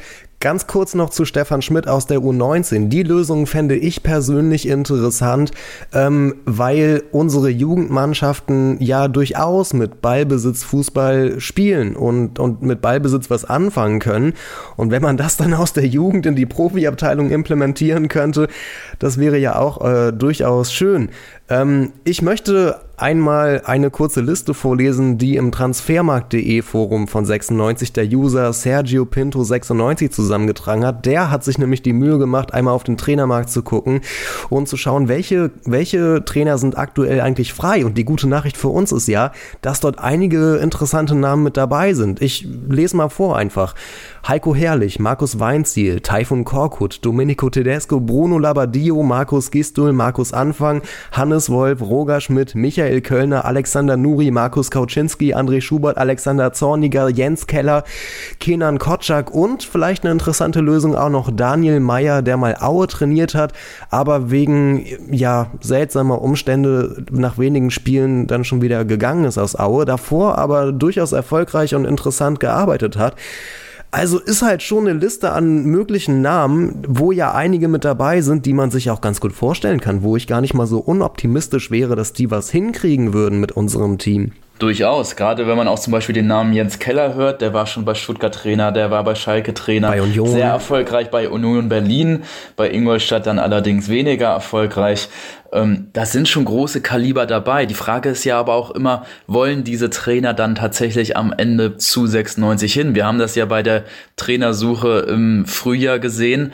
Ähm, ein Name wie Dieter Hecking, auch im Sportmanagementbereich war das ja dann äh, mit dem jetzigen Sportdirektor beim Hagenburger SV, mit Bold genau das Gleiche. Die wollen vielleicht gar nicht alle unbedingt zu Hannover. Das heißt, da muss man jetzt eigentlich auch schon mal im Vorfeld, und ich bin mir sicher, Staudraff wird das tun, ähm, Optionen abklopfen. Wer hätte überhaupt Interesse, zu Hannover zu kommen? Denn nur weil jetzt ein Trainerjob bei Hannover frei wird, heißt es nicht, dass auch jeder, der freien Trainer zu Hannover möchte. Was wäre denn dein Favorit, Christian, von der ganzen langen Liste, die du da gerade vorgelesen hast? Sticht dir da ein Name ins Auge, wo du direkt sagst, den will ich haben? Sicherlich nicht Teil von Korkut, aber irgendein ähm, anderes? Ja, wobei, äh, da werden mich jetzt Leute verkreuzigen, aber ähm, Typhoon Korkut war vielleicht der äh, ja ein Trainer, der, der ja durchaus äh, gerade am Anfang noch sehr schönen und auch recht erfolgreichen Fußball hat spielen lassen. Und ich bin so ein bisschen immer noch ein Typhoon Korkut-Fan, sage ich ganz leise und vorsichtig.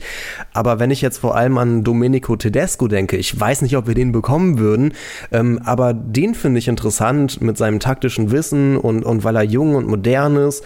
Und äh, ich glaube, der kann auch eine Mannschaft erreichen. Ähm, klar, Schalke verbrennt massenweise gute Trainer und äh, Schalke ist genauso wie vielleicht Anrufer nicht die beste Karriereoption für aufstrebende äh, Trainer, aber Tedesco fände ich sehr interessant. Labadia war super erfolgreich mit Wolfsburg. Ich weiß nicht, ob wir den bekommen würden, aber wenn wir jetzt so an realistische Kandidaten denken, ja, Roger Schmidt ist jetzt nicht mehr in China. Vielleicht hat der nach dem ganzen Kohleverdienen ja Bock auf ein richtig schönes Projekt nochmal so richtig. Ich finde auch Alexander Zorniger nicht uninteressant. Der ist mit Stuttgart äh, auch relativ unglücklich gescheitert und das hätte sicherlich auch in eine andere Richtung gehen können. Und auch Jens Keller und wie eben angesprochen Daniel Meyer finde ich interessant. Also wie gesagt, das ist das Gute an der Situation auf dem Trainermarkt. Es gibt in der ersten und zweiten Bundesliga nur eine begrenzte Anzahl von Trainerstellen, äh, die von denen einige mit ziemlich guten Trainern besetzt sind. Und vielleicht eröffnet sich da für uns als ein äh, als ein renommierter Club in einer zweiten Liga, die so gut dasteht wie selten zuvor, ja die Chance, einen guten und renommierten Trainer auch zu bekommen. Und ja, ich bin da eigentlich sogar relativ optimistisch, dass mit etwas Geschick, und das traue ich Jan Schlaudraff zu, äh, wenn er die Entscheidung treffen darf, dass wir dann guten Trainer bekommen. Genau, und alle Hörer, die jetzt gerade vor Schreck vom Stuhl gekippt sind oder heute Nacht dann nicht mehr schlafen können vor Albträumen, wenn ich das jetzt nicht sagen würde, ich muss es deshalb loswerden. 100% Taifun Korkut wird nicht Trainer bei nee, Hannover. das glaube ich auch. Nämlich, ähm, wir haben jetzt dieses Experiment gehabt. Ein Trainer, der bereits vorher bei Hannover 96 ähm, unglücklich gegangen ist, Mirko Slomka, den jetzt wieder zu holen, hat avisermaßen nicht geklappt. Bei Taifun Korkut, wir erinnern uns, waren die Umstände damals äh, ja fast schon vergleichbar traurig. Diese unglaublich lange Niederlagenserie, dann die Derby-Schmach gegen Braunschweig, wo eigentlich niemand der Spieler verstanden hatte, worum es ging. Ähm, und dafür war ja Taifun Korkut am Ende dann als Trainer auch verantwortlich. Ich glaube nicht, dass Taifun Korkut wiederkommen wird. 100 Prozent nicht. Ähm, zum Glück an dieser Stelle möchte ich sagen, denn es wäre genau der gleiche Fehler. Aufgewärmter Kaffee schmeckt eben bitter. Und ganz kurz, äh, es, es wäre nur unglaublich geil, wenn Taifun Korkut schon wieder der Nachfolger von Slomka werden würde. Aber gut. Ja, aber irgendwann muss die Zeitschleife ja auch mal aufhören. Stimmt, ne? Wir sind ja stimmt. jetzt nicht bei und täglich grüßt das Murmeltier mit Bill Murray, aber der Name Bruno Labbadia ist noch ganz spannend insofern, dass er es auch nicht werden wird. Den kannst du gleich von der Liste streichen. Warum sage ich das? Bruno Labbadia hatte sich mit Jörg Schmatke ja in Boyswalk alles andere als gut verstanden. Die beiden standen sich ja ziemlich offen feindselig gegenüber. Schmatke hat dann ja auch bewirkt, dass Labbadia äh, seinen Hut nehmen musste in Wolfsburg. Und wie wir alle wissen, ist äh, Schmatke so ein bisschen der Ratgeber und der Lehrer von Jan Schlaudraff. Und deshalb wird sicherlich da keine Zusammenarbeit zustande kommen. Wir haben eben schon den André erwähnt. André ist bei Twitter aktiv äh, unter husky-38. Von André Kahle wollen wir auch seine Meinung zur Lage bei Hannover 96 hören. Mirko Slomka und Hannover 96. Ein großes Missverständnis? Nun ja, wenn man sich weite Teile der Fans anhört und auch die Presse liest, dann scheint es so zu sein, als ob die Zukunft von Hannover 96 und Slomka getrennte Wege gehen. Und klar, die Ergebnisse geben das her, die Spielweise auch.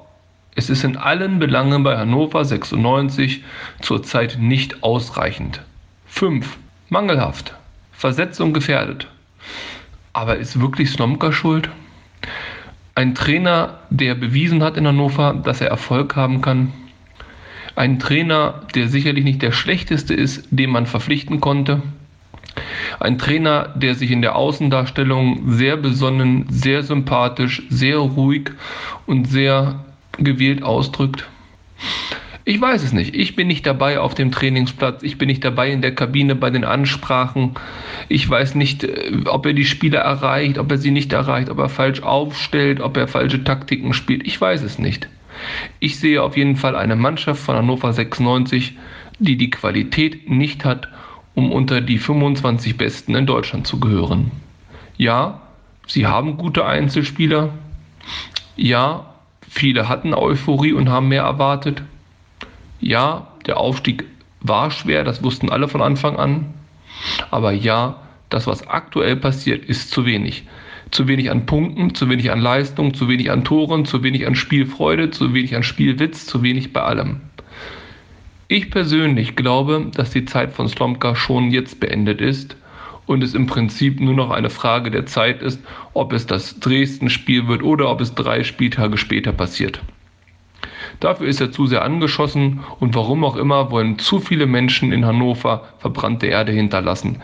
Egal ob es um den Trainer geht oder sonst was. Manchmal scheint es mir, als ob manche es lieber sehen würden, Hannover 96 würde verlieren oder vielleicht sogar absteigen, um noch einen Denkzettel zu bekommen. Ich persönlich glaube das nicht. Ich persönlich glaube, dass nur ein Aufstieg eine vernünftige Zukunft für Hannover 96 beinhalten wird. Nächstes Jahr wird nichts besser. Mit dieser Mannschaft jedoch steigt nicht Mirko Slomka auf und auch kein anderer Trainer. Diese Mannschaft ist unaufsteigbar. Sie wird es im Rest der Saison uns allen noch beweisen. Öfter, als es uns lieb ist. Von daher können wir auch mit Mirko Slomka versuchen, einen ruhigen Neuaufbau zu starten, um in der nächsten Saison durchzuspielen. Wird das reichen? Ich weiß es nicht. Aber ein Wechsel jetzt macht aus meiner Sicht keinen Sinn, weil wir keinen besseren Trainer finden werden, weil die Mannschaft offensichtlich nicht wirklich trainierbar ist und wie gesagt, weil die Versetzung gefährdet ist. Ich wünsche trotz alledem uns allen, egal ob Slomka bleibt oder geht, dass wir endlich die Kurve kriegen. Ich persönlich habe jede Freude, jede Euphorie, jede Hoffnung mit Hannover verloren. Mir macht das aktuell gar keinen Spaß.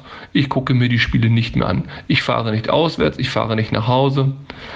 Ich gucke es mir maximal auf der Zone in den Highlights an und auch das nur, wenn wir getroffen haben. Ich bin auf jeden Fall voll bedient. Das sagt André zur aktuellen äh, Lage. Ja, das ist vielleicht ein Aspekt, über den wir noch gar nicht so richtig gesprochen haben, Dennis, dass wirklich, wie es aktuell seit Beginn der Saison bei 96 läuft, dass sich das halt schon richtig hart auf die Stimmung und Euphorie der Fans auswirkt, dass das Stadion von Heimspiel zu Heimspiel leerer wird, dass die Leute und unter anderem ich auch gar nicht mehr so richtig Bock haben, sich das jedes Wochenende zu geben, wie 96 schon wieder richtig, richtig scheitert. Ähm, ja, das ist doch eine, eigentlich eine, also, also das beschreibt doch die Stimmung unter den Fans auch ganz gut, das, was André sagt. Ja, harter Tobak erstmal, wenn man das mhm. sich von André anhört, aber viel Wahrheit leider auch drin. Ähm, traurig, lieber André, dass du dir nur Spiele dann noch bei Dasen in der Zusammenfassung anguckst, ähm, wo Tore fallen, weil äh, für 96, weil so viele waren es ja dann leider gar nicht in letzter Zeit. Aber trotzdem vielen herzlichen Dank für deine äh, richtig ehrlichen, authentischen Worte. Nämlich, das muss man auch mal aussprechen. Zuschauerzahlen gehen natürlich zurück. Wir hatten jetzt 26.000 am Montag. Ähm, die Stimmung war bescheiden ähm, und das ist noch höflich ausgedrückt. Wir haben da erlebt, wie die Fans äh, die Mannschaft erst angeschwiegen hat nach dem 0 zu 3 zu Recht angeschwiegen hat. Wir haben dann erlebt, wie dann die Mannschaft so ein bisschen verhöhnt wurde, indem das Europapokallied gesungen wurde was ja früher unter Mirko Slomka tatsächlich ernst gemeint war, aber jetzt war es halt Hohn und Spott da, das Europapokallied anzustimmen. Wie jeder Pass, der irgendwie ankam beim eigenen Spieler, dann beklatscht wurde, das war natürlich sarkastisch gemeint.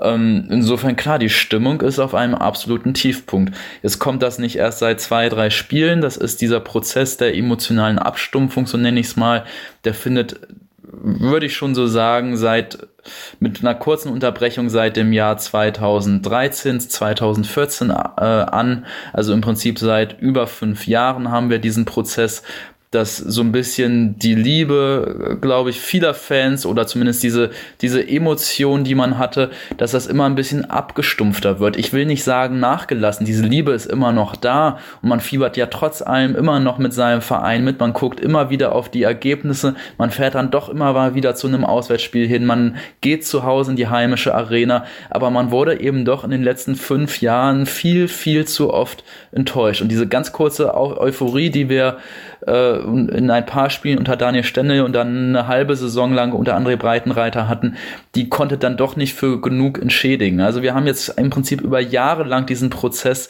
ähm, diesen Abwärtstrend und diese emotionale Abstumpfung, so möchte ich es mal nennen. Und die ist jetzt gerade auf einem absoluten Höhepunkt.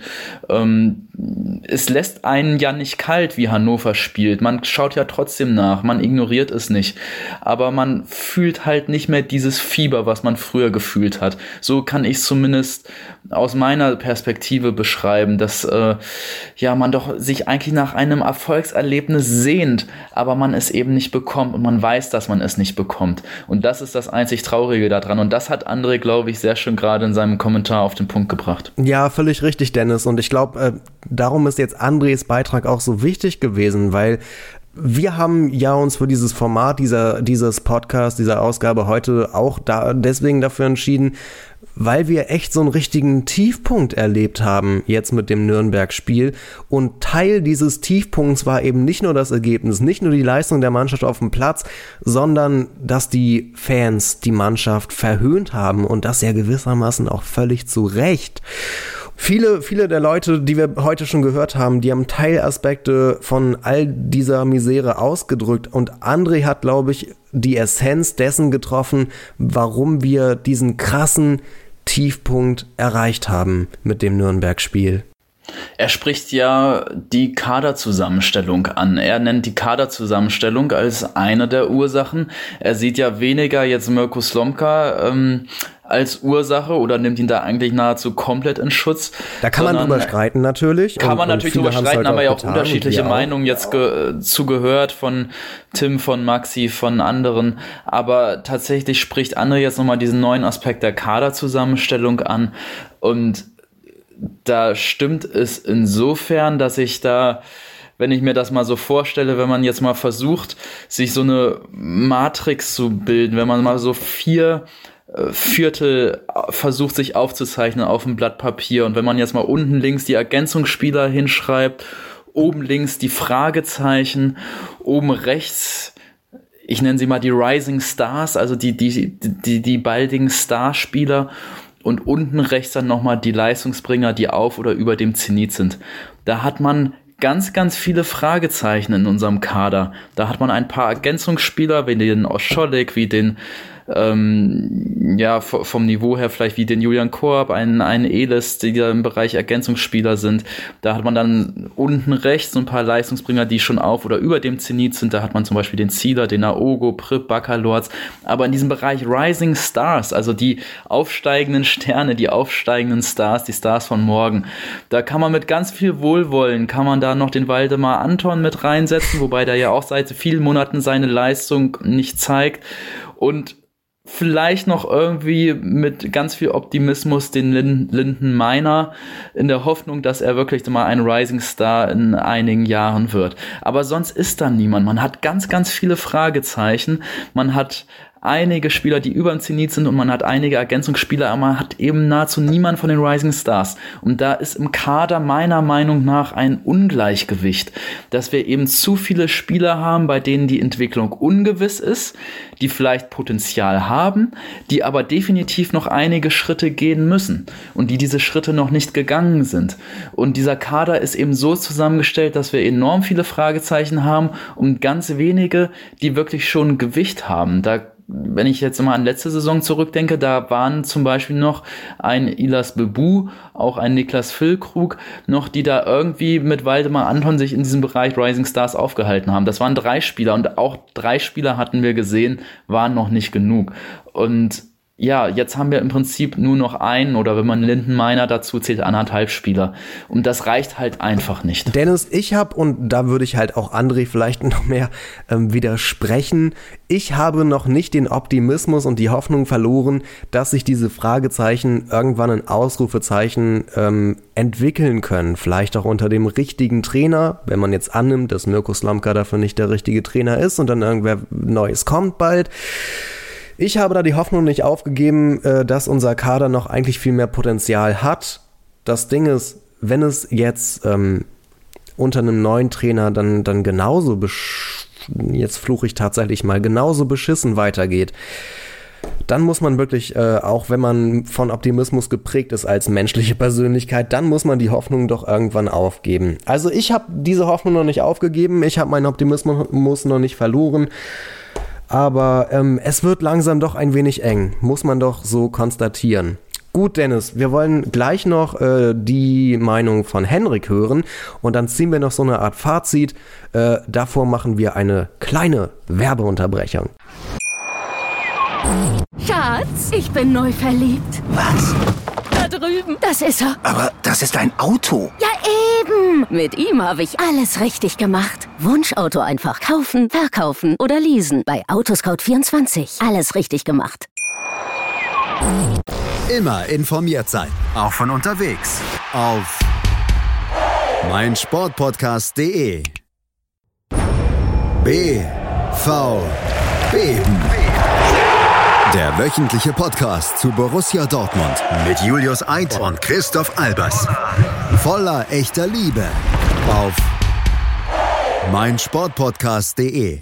Es ist eine sehr lange Sendung geworden, bis hierhin schon, aber wir haben ja auch nur noch eine Nachricht übrig von Henrik Zinn, nämlich Autor bei 96freunde.de.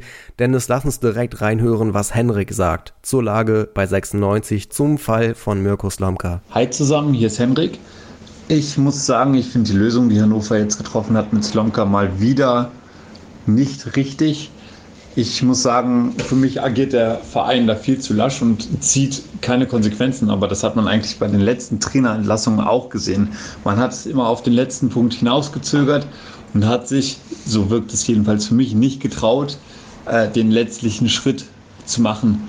Und äh, jetzt zu sagen, okay, ähm, Slomka bekommt jetzt gegen Dresden sein Endspiel, das ist wieder zu lasch. Ich meine, die Leistung gegen Nürnberg, die war grottig. Da müssen wir nicht großartig diskutieren. Und ähm, auch gegen Kiel, klar, da hat man gewonnen, da war jetzt aber auch noch nicht alles perfekt. Und es zieht sich einfach viel zu lange hin. Und ich habe die Befürchtung, so wie es bei Hannover schon häufiger war, dass man es im Endeffekt zu lang hinauszögert und dann kann man nichts mehr reißen. Das war schon ganz oft bei Hannover so und das wird diese Saison wieder so sein, weil ich meine, jetzt, jetzt haben wir acht Punkte. Äh, der direkte Abstiegsplatz ist im Prinzip nur eine Niederlage entfernt. Äh, wenn gegen Dresden ähm, das Spiel nicht besser wird von Hannover und wir da wieder eine Niederlage kassieren, wie gesagt, dann sind wir 17. oder keine Ahnung 16. als Absteiger. Das ist absolut bitter. Und wie gesagt, für mich ist es, ist es keine Signalwirkung, auch der Mannschaft gegenüber. Man braucht eine Signalwirkung, man braucht irgendeinen Schlussstrich, der gezogen wird, sodass man der Mannschaft auch einen Impuls geben kann. Und wenn man einem Trainer, der kein Erfolgskonzept hat, so wie es jetzt bei Slomka leider ist, äh, immer wieder eine zweite Chance quasi gibt und sagt, ja, er hat aber nochmal das Spiel und darf es nochmal probieren, ähm, dann gibt es diese Signalwirkung nicht, auch für die Mannschaft. Und da kann auch kein, kein Impuls irgendwie durch das Team gehen oder dieser berühmt-berüchtigte Ruck nach der Trainerentlassung, den gibt es dann einfach nicht. Und für die Moral ist diese aufgeschobene Lösung bei Hannover auch einfach nicht gut und nicht richtig. Ähm, ich habe es Slomka, als es hieß, Slomka kommt zurück, ich habe es ihm zugetraut, ich habe es mir auch gewünscht. Ich denke, wie jeder 96-Fan. Es gab natürlich viele kritische Stimmen, als es hieß, Slomka kommt zurück. Ich persönlich fand es nicht so schlimm. Ähm, aber jetzt im Endeffekt muss ich sagen, dass es einfach ein Fehler war, weil äh, sein taktisches Konzept kann er einfach nicht auf die Mannschaft projizieren und äh, also, ja, die, äh, das Endresultat, wie es dann auf dem Spielfeld aussieht, das wissen wir alle und das stellt keinen zufrieden. Insofern muss sich da schleunigst was ändern. Meiner Meinung nach hätte es das jetzt schon nach Nürnberg, also spätestens nach dem Nürnberg-Spiel hätte es diese Änderung schon geben müssen. Jetzt müssen wir uns noch mal weiter gedulden und ähm, ich muss es leider so sagen, ich hoffe nach dem Dresden-Spiel verändert sich was. Absolut richtiger Punkt, finde ich persönlich. Von Henrik. Ähm, danke, Henrik, für, für, deine, für deine Sprachnachricht auch. Ähm, Martin Kind hat sich in der Vergangenheit schon öfters selbstkritisch geäußert. Der hat bei Horst Held gesagt, er hat bei André Breitenreiter gesagt und garantiert auch schon bei vielen Trainern und Sportdirektoren davor gesagt, äh, ja, wir haben zu spät gehandelt, wir haben zu spät die Trennung vollzogen. Und wenn Martin Kind das öffentlich äußert, dann denke ich mir ja, ja, gut, schön, dass ihr dazugelernt habt, aber es ist doch wirklich sehr ernüchternd, wenn sich jedes Mal wieder herausstellt, dass in Wahrheit niemand irgendwas dazugelernt hat und vor allem Martin Kind nicht. Denn direkt nach dem Nürnberg-Spiel dachte ich mir, yo, das war's. Das muss es gewesen sein für Slomka. 0 zu 4 zu Hause gegen Nürnberg. Das ist einfach ein, eine, ein, eine heftige Niederlage zu viel. Da muss doch jetzt eigentlich Schluss sein. Und ich würde da ehrlich gesagt auch Henrik schlicht und ergreifend zustimmen und sagen, das hätte es gewesen sein müssen. Ich verstehe ehrlich gesagt den Schritt nicht, warum man Slomka jetzt noch einmal diese Gnadenfrist gibt, weil es doch wirklich wenig, sehr, sehr wenig Anlass zur Hoffnung gibt. Und ähm, es, wäre, es wäre einfach der perfekte Zeitpunkt für die Trennung gewesen. Klar kann man argumentieren, wir warten bis zur Länderspielpause. Ich würde dagegen argumentieren, äh, warum bis zur Länderspielpause warten? Warum nicht einem neuen Trainer direkt schon die Chance geben, äh, schon mal äh, es in einem Spiel zu versuchen und dann zu gucken, wie man das noch in der Länderspielpause justieren kann? Das wäre für mich äh, sogar noch sinnvoller gewesen. Aber ich würde Henrik da echt zustimmen und sagen, es kommt jetzt schon zu spät und nach Nürnberg hätte für Slomka Schluss sein müssen. Das ist meine Meinung. Da siehst du halt wirklich diese paradoxe Situation. Die einen sagen, wir haben es zum Beispiel ganz am Anfang von Runner Tobi gehört, man kann doch jetzt nicht einen Trainer nach sieben, acht Spielen Spielen feuern. Wir wollten doch was Langfristiges aufbauen, endlich mal, wollten das langfristig versuchen. Und die anderen sagen, das hast du jetzt gerade nochmal gut zusammengefasst, äh, das ist doch jetzt schon viel zu spät, wir müssen jetzt äh, Nägel mit Köpfen machen und hätten es auch schon machen müssen. Das sind ja zwei Extreme. Und ähm, tja, man sieht eben, man kann es definitiv nicht allen recht machen, egal wie man handelt. Und jetzt ist so ein bisschen so der Mittelweg gewählt worden, ne? weder das eine noch das andere Extrem.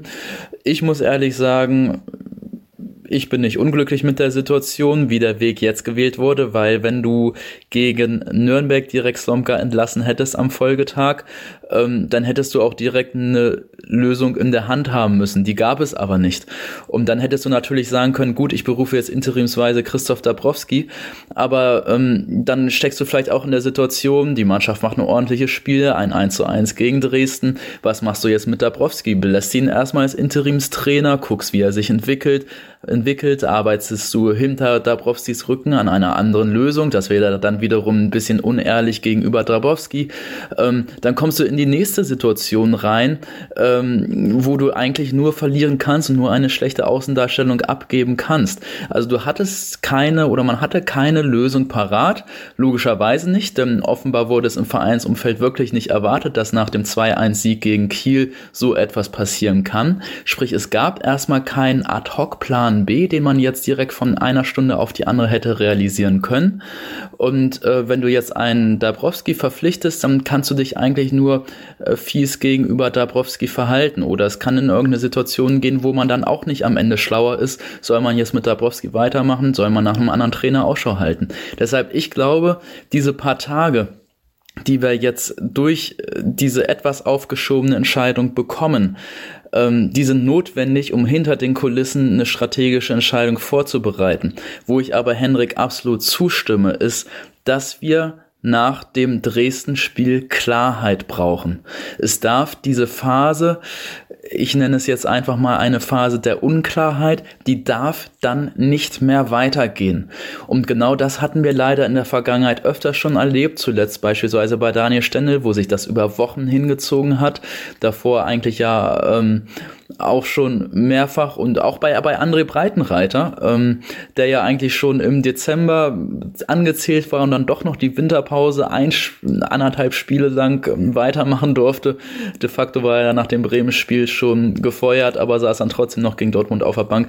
Also tatsächlich diese langen Prozesse, das muss man dieses Mal unbedingt verbeinen. Wir brauchen Klarheit nach dem Dresden-Spiel und höchstwahrscheinlich wird ja Klarheit nach dem Dresden-Spiel lauten, dass wir mit Mirko Slomka nicht weitermachen. Aber das muss man dann auch ehrlich und sauber kommunizieren. Erst Slomka informieren, danach die Presse informieren. Das gab es in der Vergangenheit leider auch schon anders. Und das aber zügig machen und nicht noch tagelang damit warten. Das ist meine persönliche Ansicht und da stimme ich Henrik auch zu, dass wir definitiv dann eine saubere, schnelle und klar kommunizierte Lösung brauchen.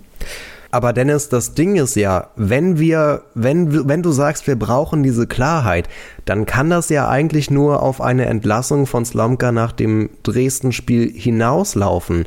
Weil die einzige Möglichkeit in diesem gesamten Szenario, dass wir mit Slomka Klarheit haben, ist, wenn wir Dresden 3-4-0 vom Platz fegen und dabei gut spielen und immer gut aussehen und viele Chancen haben und die Mannschaft sich euphorisch zeigt und das sehe ich ehrlich gesagt nicht. Das sehe ich einfach nicht nach diesem Nürnberg-Spiel, nach den 30 Minuten am Ende gegen Kiel. Es, ich, ich kann es mir einfach so schwer vorstellen. Und ähm, ja, mit so einem dreckigen 1-0 oder 2-1 oder was auch immer, und wenn das nicht gut aussieht und dann wie auf der Kippe steht, da hast du auch wieder keine Klarheit. Und da müsstest du auch Slomka entlassen. Und oh, es ist so eine verzwickte Situation wirklich bei 96. Aber meine These ist, die Klarheit bekommst du äh, nur durch eine Entlassung von Slomka oder wenn wir Dresden richtig konsequent vom Platz fegen. Das sind die einzigen beiden Möglichkeiten, um Klarheit zu bekommen. Das ist absolut richtig, genau. Und das ist eine Zwickmühle für alle Verantwortlichen. Und am Ende wird man möglicherweise zu der Situation kommen, wo man sagt, ich weiß jetzt gar nicht, ob das die richtige Entscheidung war. Hm. Und diese Zwickmühle wird es möglicherweise geben. Das ist richtig. Und wir werden uns auch auf das Szenario einstellen müssen hier, wir als Fans, dass es ähm, die, diese glasklare Entscheidung, die wir uns ja wünschen, ne, entweder dann eine Slomka-Entlassung nach einer deutlichen Niederlage oder ein, ein Statement, ein, ein Vertrauensstatement zu Slomka nach einem deutlichen Sieg, dass das möglicherweise gar nicht so kommen wird, sondern dass irgendetwas dazwischen passiert wird, dass es diese Zwickmühle gibt und äh, dass das gesamte Umfeld sich nicht einig sein wird und auch noch wochenlang in den nächsten Wochen wochenlang diskutieren wird, ob dann die Entscheidung von Schlaudorf und Kind, wie auch immer sie ausfallen mag, richtig sein wird. Und dieses Szenario kann es unter Umständen geben. Und da sollten wir uns jetzt schon mal gedanklich darauf einstellen, dass dieses Szenario leider nicht ausgeschlossen ist, auch wenn sich das jetzt pessimistisch anhört. Aber man muss es in Betracht ziehen. Und wenn man dieses Szenario einfach ignoriert und sagt, ach, wird schon werden, entweder wir feuern Slomka jetzt Haus hoch oder wir sagen jetzt wirklich, wir ziehen mit Slomka die Saison durch. Wenn man einfach nur diese beiden Extremszenarien in Betracht zieht und nicht dazwischen sieht, dass diese Zwickmühle existiert und dass möglicherweise jetzt noch wochenlang dann auch im Rückblick diskutiert wird, waren die Entscheidungen richtig oder falsch. Wenn man das jetzt ignoriert, dann ähm, begeht man, glaube ich, einen ganz großen Fehler. Deshalb, es gibt jetzt ganz viele unterschiedliche Szenarien, die man alle im Blick haben muss. Und ja, welches es jetzt am Ende wird, das werden wir tatsächlich dann in ein paar Tagen sehen. Vor der Aufnahme dieser Ausgabe haben wir beide noch ganz schön viel gescherzt und gelacht und so weiter. Und ich muss sagen, nachdem ich all das gehört habe und nachdem wir all, da, all diese verschiedenen Aspekte diskutiert haben, ist meine Laune nicht mehr, nicht mehr, ich bin nicht mehr zum Scherzen aufgelegt. Ich sehe das ganz schön. Oh, es ist eine richtig heftige Situation, in der die Roten gerade stecken. Richtig, wir haben vor der Aufnahme des heutigen Podcasts noch etwas gescherzt, aber diese Scherze, die kamen nicht aus dem Herzen von mir. Das war Galgenhumor. Tatsächlich seit einigen Tagen, spätestens seit der 04-Klatsche, im Prinzip aber schon seit Wochen, ist es alles sehr, sehr ernst im Umfeld von Hannover. Und die Scherze, zu denen man zurzeit vielleicht noch als Fan aufgelegt ist, das sind dann irgendwie Galgenhumor-Scherze, das ist Zweckoptimismus, aber das ist definitiv nichts, was irgendwie aus dem Herzen kommt. Und das, die Situation ist einfach wirklich verdammt ernst und wir müssen uns, wie gesagt, darauf einstellen, dass das auch noch einige Wochen, vielleicht sogar einige Monate anhalten wird, Wichtig ist es für die kommende Saison, denn ich habe es ja vorhin schon mal erzählt, maximal wenn man in der zweiten Saison nicht aufsteigt, wird man nie mehr aufsteigen, dass in der kommenden Saison wir einen Trainer haben, dem das ganze Umfeld von Hannover vertraut, dem die Verantwortlichen vertrauen, der nicht wieder nach dem siebten oder achten Spiel nächste Saison in Frage gestellt wird, dass wir eine Mannschaft haben, einen Kader haben, der aufstiegsfähig ist, der eben nicht nur aus Fragezeichen besteht, sondern der auch mit einigen namhaften Spielern bestückt ist, ähm, der ausreicht von der spielerischen Qualität, um eben nicht nur in der Top 25 mitzuspielen, sondern wirklich von der zweiten Liga in den Top 3, um das Verein, Umfeld, Trainer, Mannschaft eine Einheit bilden.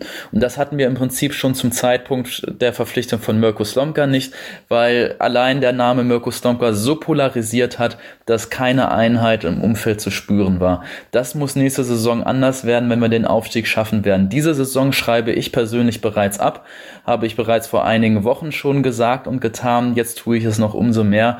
Wir werden diese Saison leider nicht aufsteigen können. Wir werden uns mit viel, viel Glück im guten Mittel Mittelfeld der Tabelle positionieren und alle Anstrengungen müssen bereits jetzt mit Blick auf die nächste Saison gerichtet werden. Alle Entscheidungen, die jetzt gefällt werden, müssen so gefällt werden, dass wir nächste Saison dann auch eine Aufstiegssaison spielen können. Und darum, nur darum geht es jetzt noch. Dann abschließend das, was wir immer machen, tippen. Was tippst du für Spiel in Dresden? Ich habe gar keine Lust, jetzt einen Spieltipp abzugeben für das Spiel gegen Dresden. Ich tippe einfach mal, wir werden nach dem Spiel gegen Dynamo Dresden einen neuen Trainer haben. Weißt du was? Da gehe ich mit. Wenn ich tippen müsste, nach den Eindrücken von Nürnberg, nach der Entwicklung in dieser Saison, ich müsste wohl eine Niederlage tippen. Es würde nicht anders aussehen am Ende und da habe ich jetzt ehrlich gesagt auch keinen Bock drauf. Von daher tippe ich auch darauf, dass wir nach dem Spiel einen Trainerwechsel sehen werden und mehr will ich gar nicht tippen. Dennis und ich bedanken uns natürlich nochmal bei allen, die äh, für diese Podcast-Folge ihre Beiträge, Analysen und Einschätzungen eingebracht haben. Vielen herzlichen Dank an Runner Tobi, an Tim, an Maxi, an Patrick, an Henrik, an Magnus und natürlich auch an André. Danke für eure Meinungen und vielen lieben Dank, dass ihr diese Podcast-Folge zu einer ganz besonderen gemacht habt. Und damit beenden wir diese sehr, sehr lange Folge. Und ich glaube, eine so umfassende Analyse, Dennis, hatten wir noch nie. Ja, absolut. An unsere Hörer ein herzliches Danke fürs Zuhören. Wir hören uns in der Länderspielpause. Vielleicht mit guten Nachrichten, vielleicht mit einem hoffnungsvollen Ergebnis, vielleicht mit einem Trainerwechsel, wer weiß das schon. Abschließend kann ich nur noch sagen, niemals allein. Bleibt optimistisch und denkt dran, Fußball ist nicht alles.